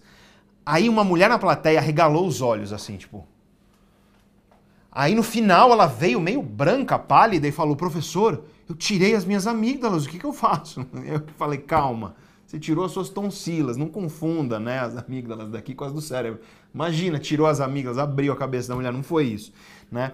É, As amígdalas elas são muito importantes para processamento de certos processos emocionais. E um dos processos emocionais, não é o único, é são os processos é, é, ansiogênicos mesmo, sabe? De ansiedade. Né? A gente sabe que as amígdalas de pessoas com elevado grau de neuroticismo, elas são mais volumosas, elas são maiores e mais ativas do que numa pessoa como o Felipe, que tem um baixo grau de neuroticismo. O cérebro da pessoa funciona diferente. Aí você fala, Pedro, mas se o cérebro é assim, tem como mudar? Tem, sabe por quê? Eu te dou um exemplo. Meditação mindfulness, tá? Atenção plena, que é a mais estudada pela ciência. Praticantes de meditação regular, eles têm uma redução do volume das amígdalas e uma redução da reatividade. Então, olha o tanto de armadilha que está na tua vida, olha o tanto de armadilha que está na tua vida, e você começa agora a entender, opa, eu estou entendendo, eu estou compreendendo. Será que não chega? Chega dessas armadilhas na tua vida? Só que para atacar as armadilhas, você tem que parar de atacar sintoma. Você tem que atacar a causa. Você tem que atacar a raiz. E para atacar a raiz, você precisa conhecer a tua personalidade. E eu vou falar mais um traço de personalidade, mas é para finalizar e vai ser muito rápido. Que é a amabilidade. Eu prometi, tem que falar, né, Gui? A amabilidade governa um equilíbrio na tua vida, que é o seguinte. Na vida humana, Gui, nós vivemos em sociedade. E, portanto, existe um equilíbrio necessário nas relações que é o quanto que eu coloco eu mesmo na balança versus o quanto eu considero o outro. É um equilíbrio. Eu posso considerar mais eu mesmo ou eu posso considerar mais o outro, ou eu posso estar lá equilibrado. É isso que a amabilidade governa. Uma pessoa com elevada amabilidade, no cérebro dela, o peso maior é o outro. Ou seja, ela considera mais o outro, o outro importa mais, ela se coloca abaixo e o outro ganha destaque. Essa é uma pessoa que costuma ter um alto grau de empatia, um alto grau de compaixão, tende a ser uma pessoa humilde, não gosta muito de falar de si mesmo, prefere ouvir os outros falarem deles. É uma pessoa que ela tende a ser complacente. O que é complacência? Evita conflito. Evita tudo que é tipo de conflito. Quer ver uma pessoa com elevada amabilidade ficar mal, faz ela entrar em conflito com alguém. Faz mal. A pessoa às vezes tem reação física, sabe? Enjoo, nossa, revira a pessoa por dentro entrar em conflito. Faz muito mal para a pessoa. E aí o que ela faz? Ela evita conflito. Já uma pessoa que tem um baixo grau de amabilidade é uma pessoa mais combativa, naturalmente. Na balança da vida, eu sou maior do que o outro. E aí o que acontece? É uma pessoa que é mais egocêntrica, tende a ser mais fria no sentido de empatia e compaixão. É uma pessoa que conflito não é que ela evita, ela até busca. A pessoa gosta de conflito. Conflito dá uma energizada na pessoa. Sabe encrenqueiro que tem por aí? Aquele sujeito encrenqueiro, que você sabe, bicho, esse cara gosta de encrenca, velho. Tem uma pessoa na minha família muito próxima a mim, nunca esqueço. Na época eu tava passeando pelo Facebook, e aí eu vi essa pessoa, tava lá brigando nos comentários, Antônio, tretando com uma menina, sei lá por quê. Aí eu fui ver, ele começou a treta. A menina tinha postado um negócio da vida dela e ele foi lá provocar. E aí tava uma treta, vários comentários dos dois brigando. Aí entrou amigo dela brigando e tal. Aí eu fui no privado para ele, uma pessoa próxima a mim, né, querida. Falei, velho, por que, que você fez isso, cara? Por que você foi lá provocar? Aí ele respondeu assim: ah, porque eu gosto de ver no que vai dar. Isso é o típico exemplo de uma pessoa de baixíssima amabilidade, alta combatividade.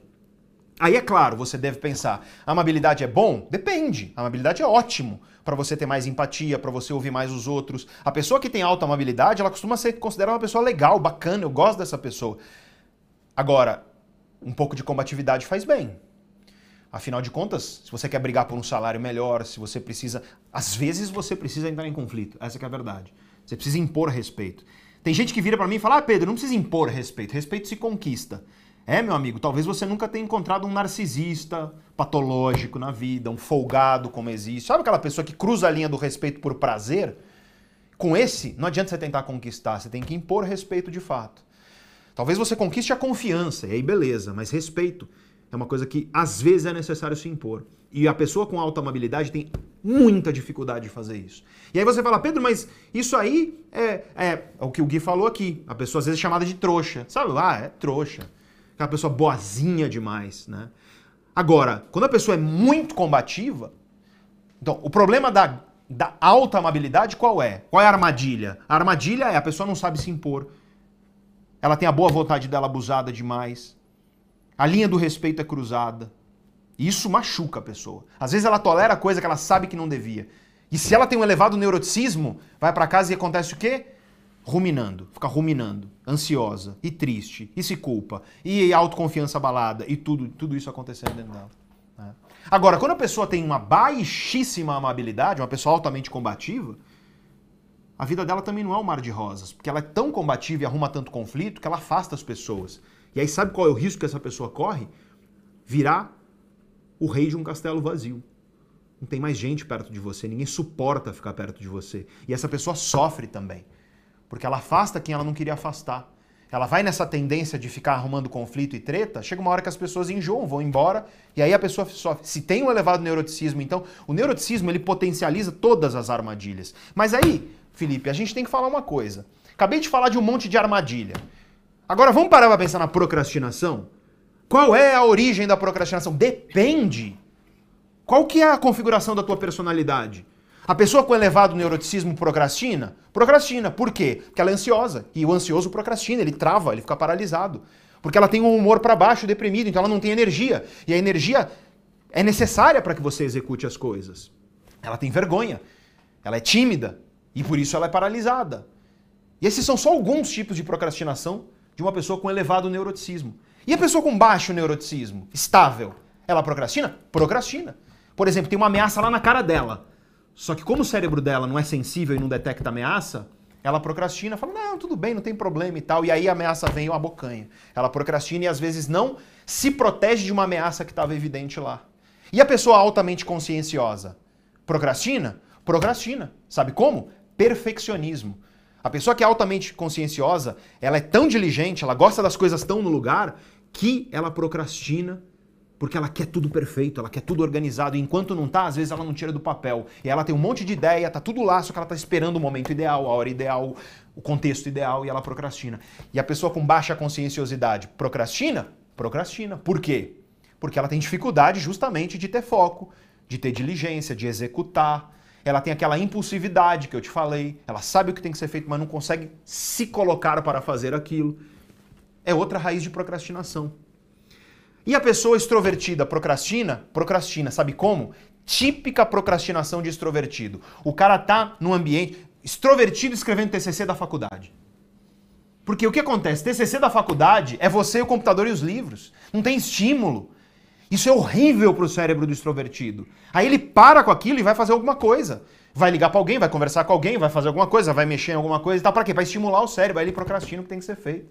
E o introvertido procrastina? Procrastina. E o Pedro introvertido procrastinou hoje. Felipe estava me esperando aqui que horas?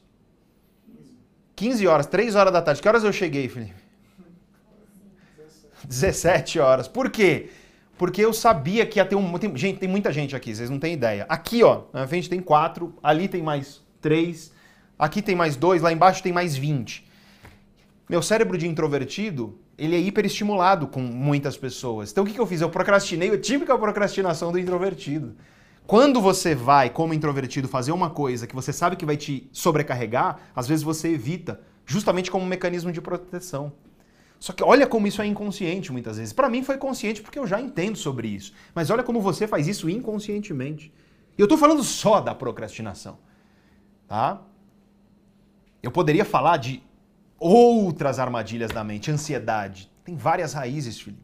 Ansiedade, o neurótico vai ter um tipo de ansiedade. O estável pode ter um tipo de ansiedade, é mais raro, tá? Mas pode. O extrovertido tem certas ansiedades, o introvertido, o consciencioso. A pessoa com elevada amabilidade é ansiosa por certas coisas, a pessoa com baixa amabilidade é ansiosa por outras. No fim das contas, o que eu quero dizer para você é: as armadilhas da tua mente, elas têm uma semente e uma raiz que é a tua personalidade. Hoje você começou a entender um pouco a personalidade.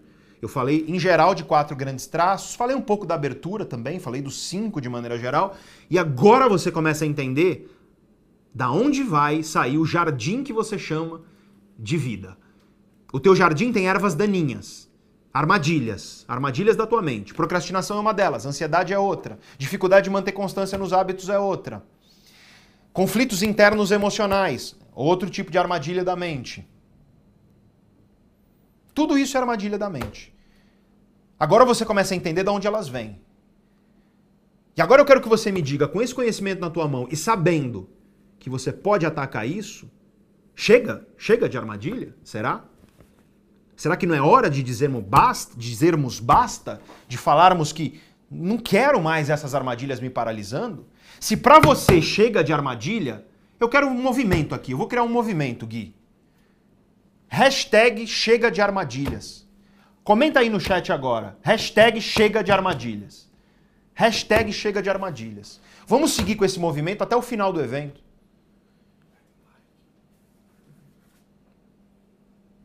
Eu preciso que você tome consciência de que se você não der um basta nisso, isso vai continuar correndo tua, tua vida. E aliás, aí eu faço uma pergunta para você. Tá boa a aula? Tá bacana, Felipe? Tá, tá engajante? Acho que eu estourei meu tempo aqui para variar, né?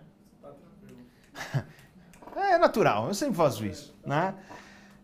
Tá gostando da aula? Tá gostando do que você tá aprendendo aqui? Então faz um gesto aqui pra gente. Primeiro, curte esse vídeo, essa live. Curte. Botãozinho aí, ó, um toque. Custa nada e você ajuda muito o vídeo a chegar a mais pessoas. Outra coisa que eu te peço, e já pedi no começo, mas é, eu sei disso, tá, Felipe? Eu sei disso. Você tá vendo aí na tua cabeça uma galera, e você tá falando, esse cara é isso, cara. Esse cara é isso. E ele tá fazendo mal para a vida dele por causa disso. Então compartilha esse vídeo com esse cara, para ele assistir e ele entender um pouco melhor a cabeça dele. Sua mãe, se for o caso, sua esposa, seus filhos, não sei. Porque esse conhecimento liberta quando você começa a entender tua personalidade e você começa a entender que a tua configuração biológica é assim. Você ter ideia, amabilidade. A gente sabe que a amabilidade ela está ligada a diferenças no cérebro nos receptores de oxitocina. Oxitocina é um neurohormônio. Oxitocina é um neurohormônio, um hormônio, portanto, que tem papéis no cérebro. Tem outros papéis no corpo também.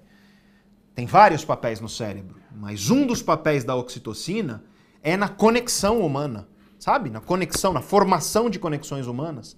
A gente sabe que o cérebro de pessoas com elevada amabilidade é diferente do cérebro de pessoas com baixa amabilidade em receptores de, oxi de oxitocina. É, a personalidade está arraigada na nossa biologia. Podemos mudar? Podemos. O cérebro se transforma durante a vida inteira. Mas o primeiro passo para você mudar é você tomar consciência. Agora você entendeu a raiz, você entendeu os padrões invisíveis. Olha o nome dessa aula, Felipe. Os padrões invisíveis que travam sua vida. Pronto, eu tirei a cortina. Agora você entende que a tua ansiedade pode ser, por exemplo, derivada de um elevado neuroticismo. Agora eu quero fazer apenas uma ressalva, e essa ressalva é fundamental. Cada armadilha da mente vai ter diferentes raízes na personalidade. Mas você precisa entender essas armadilhas da tua mente se você quiser melhorar a tua vida. O tema da aula de amanhã é justamente te explicar as armadilhas que bloqueiam as mudanças que você deseja para a tua vida e não só isso, as origens dos conflitos e das dificuldades emocionais que você tem dentro de você. Tudo diretamente ligado ao que eu te expliquei hoje, que foi a nossa aula de personalidade. Para isso você precisa de ferramenta, conhecimento. E é isso que eu vou te ensinar amanhã. Como você vai identificar e começar a enfrentar as armadilhas da tua mente, oriundas dos padrões da sua personalidade. É claro que nessa hora, talvez você fale assim: "Ah, Pedro, então eu já sei, eu sou uma pessoa com elevado neuroticismo. Toma muito cuidado com isso, tá? Eu te expliquei os traços. No entanto, eu não te expliquei as facetas. Cada traço de personalidade grande desse, né, neuroticismo, conscienciosidade, se divide em múltiplas facetas. Pode ser que você tenha elevado grau em uma ou outra faceta, baixo grau em outra faceta. Entendeu? E aí você é uma pessoa que tem lá um neuroticismo intermediário. Mesma coisa para extroversão, mesma coisa para conscienciosidade. Eu não consigo, em quatro aulas, te explicar tudo no nível das facetas. Eu não consegui nem explicar os traços. O que eu te expliquei aqui foi uma ponta do iceberg desse grande fenômeno chamado de personalidade. Mas você que chegou até aqui, você já entende mais de personalidade do que a vasta maioria das pessoas na sociedade. Tem muito mais para entender. Essa é a primeira ressalva. A segunda ressalva que eu faço é que muita pessoa, muitas pessoas perguntam: bom, agora eu já sei, eu sou extrovertido, agora eu já sei, eu sou tenho elevado neuroticismo. Não, você não sabe. Quero te deixar isso claro. É igual aquela pessoa, sabe, ah, eu vou fazer um teste de QI, aí vai na internet, digita no Google teste de QI, faz um teste. Nossa, eu tenho QI igual do Einstein. Cara, teste de QI de internet não serve para nada, tá? Porque teste de QI sério é uma ferramenta, né, psicométrica. Você precisa que um profissional devidamente habilitado com conhecimento para aplicar essa ferramenta, ele aplique e não só isso, que ele saiba fazer análise estatística e, sobretudo, que ele te explique o que, que significa né, os diferentes graus naquilo. E aí eu te dou um exemplo. Tá? No meu curso, no projeto Autoconhecimento e Transformação, módulo de personalidade. 16 aulas de personalidade. Primeira aula, ferramenta. Vamos lá, entrar e preencher a ferramenta, uma hora e meia, instru instrumento científico, tá? Essa ferramenta é um instrumento científico que com precisão vai te dizer em cada faceta de cada traço qual é o seu grau. Para quê? Para que você entenda de maneira completa a configuração da sua personalidade. Depois disso, eu vou te explicar o que é a personalidade, da onde ela vem literalmente, todos os traços e suas facetas, eu vou te explicar outros fenômenos da personalidade no curso que eu não falei aqui, porque uma coisa que o Felipe perguntou, lembra quando a gente estava, Felipe, na reunião, que você perguntou assim, mas e aquela pessoa que ela consegue, sabe, a pessoa, eu sei que a pessoa é introvertida, mas ela consegue dar uma de extrovertida, sabe? Parece que a pessoa é mais maleável, é porque existe um outro traço de personalidade, é como se fosse um cesto, que a gente chama de automonitoramento. Aqui eu não vou conseguir falar disso no evento, mas existe ele. Né? E as interações, Gui? Como é que você interage? A gente vai falar amanhã de interações. Mas imagina, e um, e um extrovertido que namora uma introvertida? E um consciencioso como eu, que como eu não sou, né? E um conscienciosidade baixa como eu, que namora uma conscienciosa? Existem conflitos que acontecem nas relações amorosas, nas amizades, nas relações profissionais. Cara, quer ver um profissional que alavanca na carreira é um profissional que tem um bom conhecimento de personalidade. Porque ele começa a entender melhor as pessoas, se comunicar melhor com elas, ele começa a dialogar melhor com outros seres humanos. É uma das ferramentas mais importantes para você ter crescimento profissional. Postou no Instagram a foto, Felipe?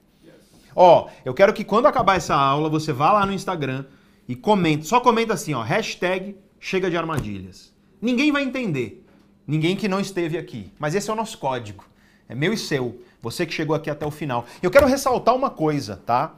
É, essa ferramenta, por exemplo, de avaliação de personalidade que a gente usa, a gente usa com cliente, Gui. A gente vai na empresa, faz um mapeamento de personalidade de cada uma das pessoas do time, se reúne com as pessoas e vira e fala: bom, ó, aqui a gente tem um núcleo de forças e fraquezas diferente, aqui as sinergias são essas e por aí vai. Entender personalidade é hoje uma das coisas mais poderosas que você tem para melhorar suas relações pessoais, com a tua família. No momento que você entende que a personalidade do teu esposo, da tua esposa é diferente da tua, e que você começa a respeitar um pouco mais, a tentar entender um pouco mais. Lembra do Spinoza? Meu esforço na vida tem sido para julgar menos, me apaixonar menos, odiar menos entender mais. O conhecimento de personalidade, se esse aqui que eu te trouxe, ele já é especial, Imagina quando a gente conseguir continuar aprofundando nisso nas próximas aulas. Imagina o que é você poder mergulhar nesse conhecimento cada vez mais. E essa é a proposta para amanhã. Quais armadilhas da mente emergem da nossa personalidade como é que a gente pode começar a enfrentar essas armadilhas? Esse é o meu objetivo. Você vai perder a aula de amanhã?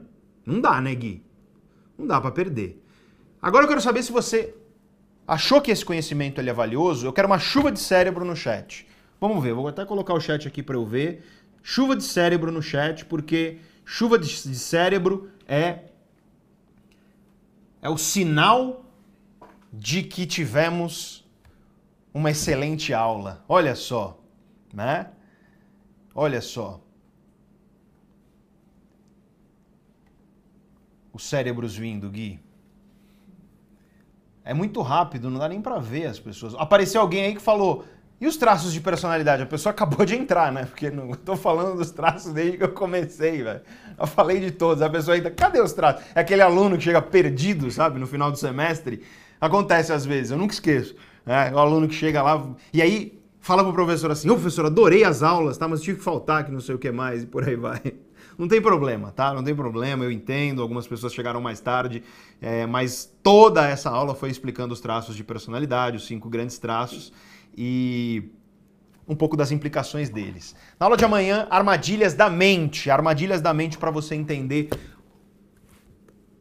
o que está travando aí aquilo que você quer? O que está prejudicando aquilo que você quer? O que está fazendo com que você tenha dificuldades para transformar aquilo que você deseja? Chega, chega de armadilhas. Acho que esse é o esse é o o mote, digamos assim, daqui para frente. Eu comecei essa aula falando até quando? Até quando a gente vai aceitar esse tipo de coisa? Acho que esse é o momento do chega. Chega. Não chega para você? Não chega de ansiedade te paralisando? Não chega de procrastinação, inquilina da tua vida? Chega, é a hora do chega, né? Eu quero agora, antes da gente partir para o nosso encerramento, eu quero mostrar a Gabi. Eu quero mostrar as ilustrações que a Gabi fez, o resumo da Gabi. Vamos mostrar? Gabi, passa um pouquinho por várias das páginas aí, só para a gente ver, ó, um pouquinho das páginas que ela fez. Olha que coisa linda. Material maravilhoso. Quem está nos grupos de WhatsApp, tem que estar no grupo de WhatsApp do evento. No grupo de WhatsApp do evento você vai receber esse material. Vai demorar um pouquinho porque a gente precisa compilar isso, eu preciso revisar, mas, ó lá, esse material maravilhoso da nossa querida Gabi, que está aqui junto com a gente, mais uma vez, transformando em arte esse conhecimento que a gente traz. Então, se você não está no grupo de WhatsApp, tem um QR Code aí na tua tela, ou você pode ter um link fixado aqui no topo do chat. Se você está assistindo depois, você tem na descrição do vídeo, no topo dos comentários. Esse link aí você vai encontrar por todos os lugares. Agora, Antônio, volta aqui para mim e vamos com uma última mensagem que eu acho que é importante. A vida é curta demais para você viver limitado por armadilhas que, longe de algo intangível, longe de algo que você não consegue trabalhar, estão agora mais ao teu alcance. Acho que esse é o ponto, né, Felipe? Agora está um pouco mais ao teu alcance. Você está conseguindo tocar melhor nessas armadilhas para entender de onde elas vêm. Não para por aqui. A aula de amanhã é fundamental porque ela vai te mostrar as armadilhas e maneiras de você enfrentar essas armadilhas. Eu vou relacionar tudo isso com personalidade, que foi o que eu falei hoje. E cada aula vai ser uma virada de chave na tua vida. Eu tenho certeza que essa já foi. E portanto, eu preciso de você aqui com comprometimento comigo. 19 horas e 30 minutos, horário de Brasília de amanhã.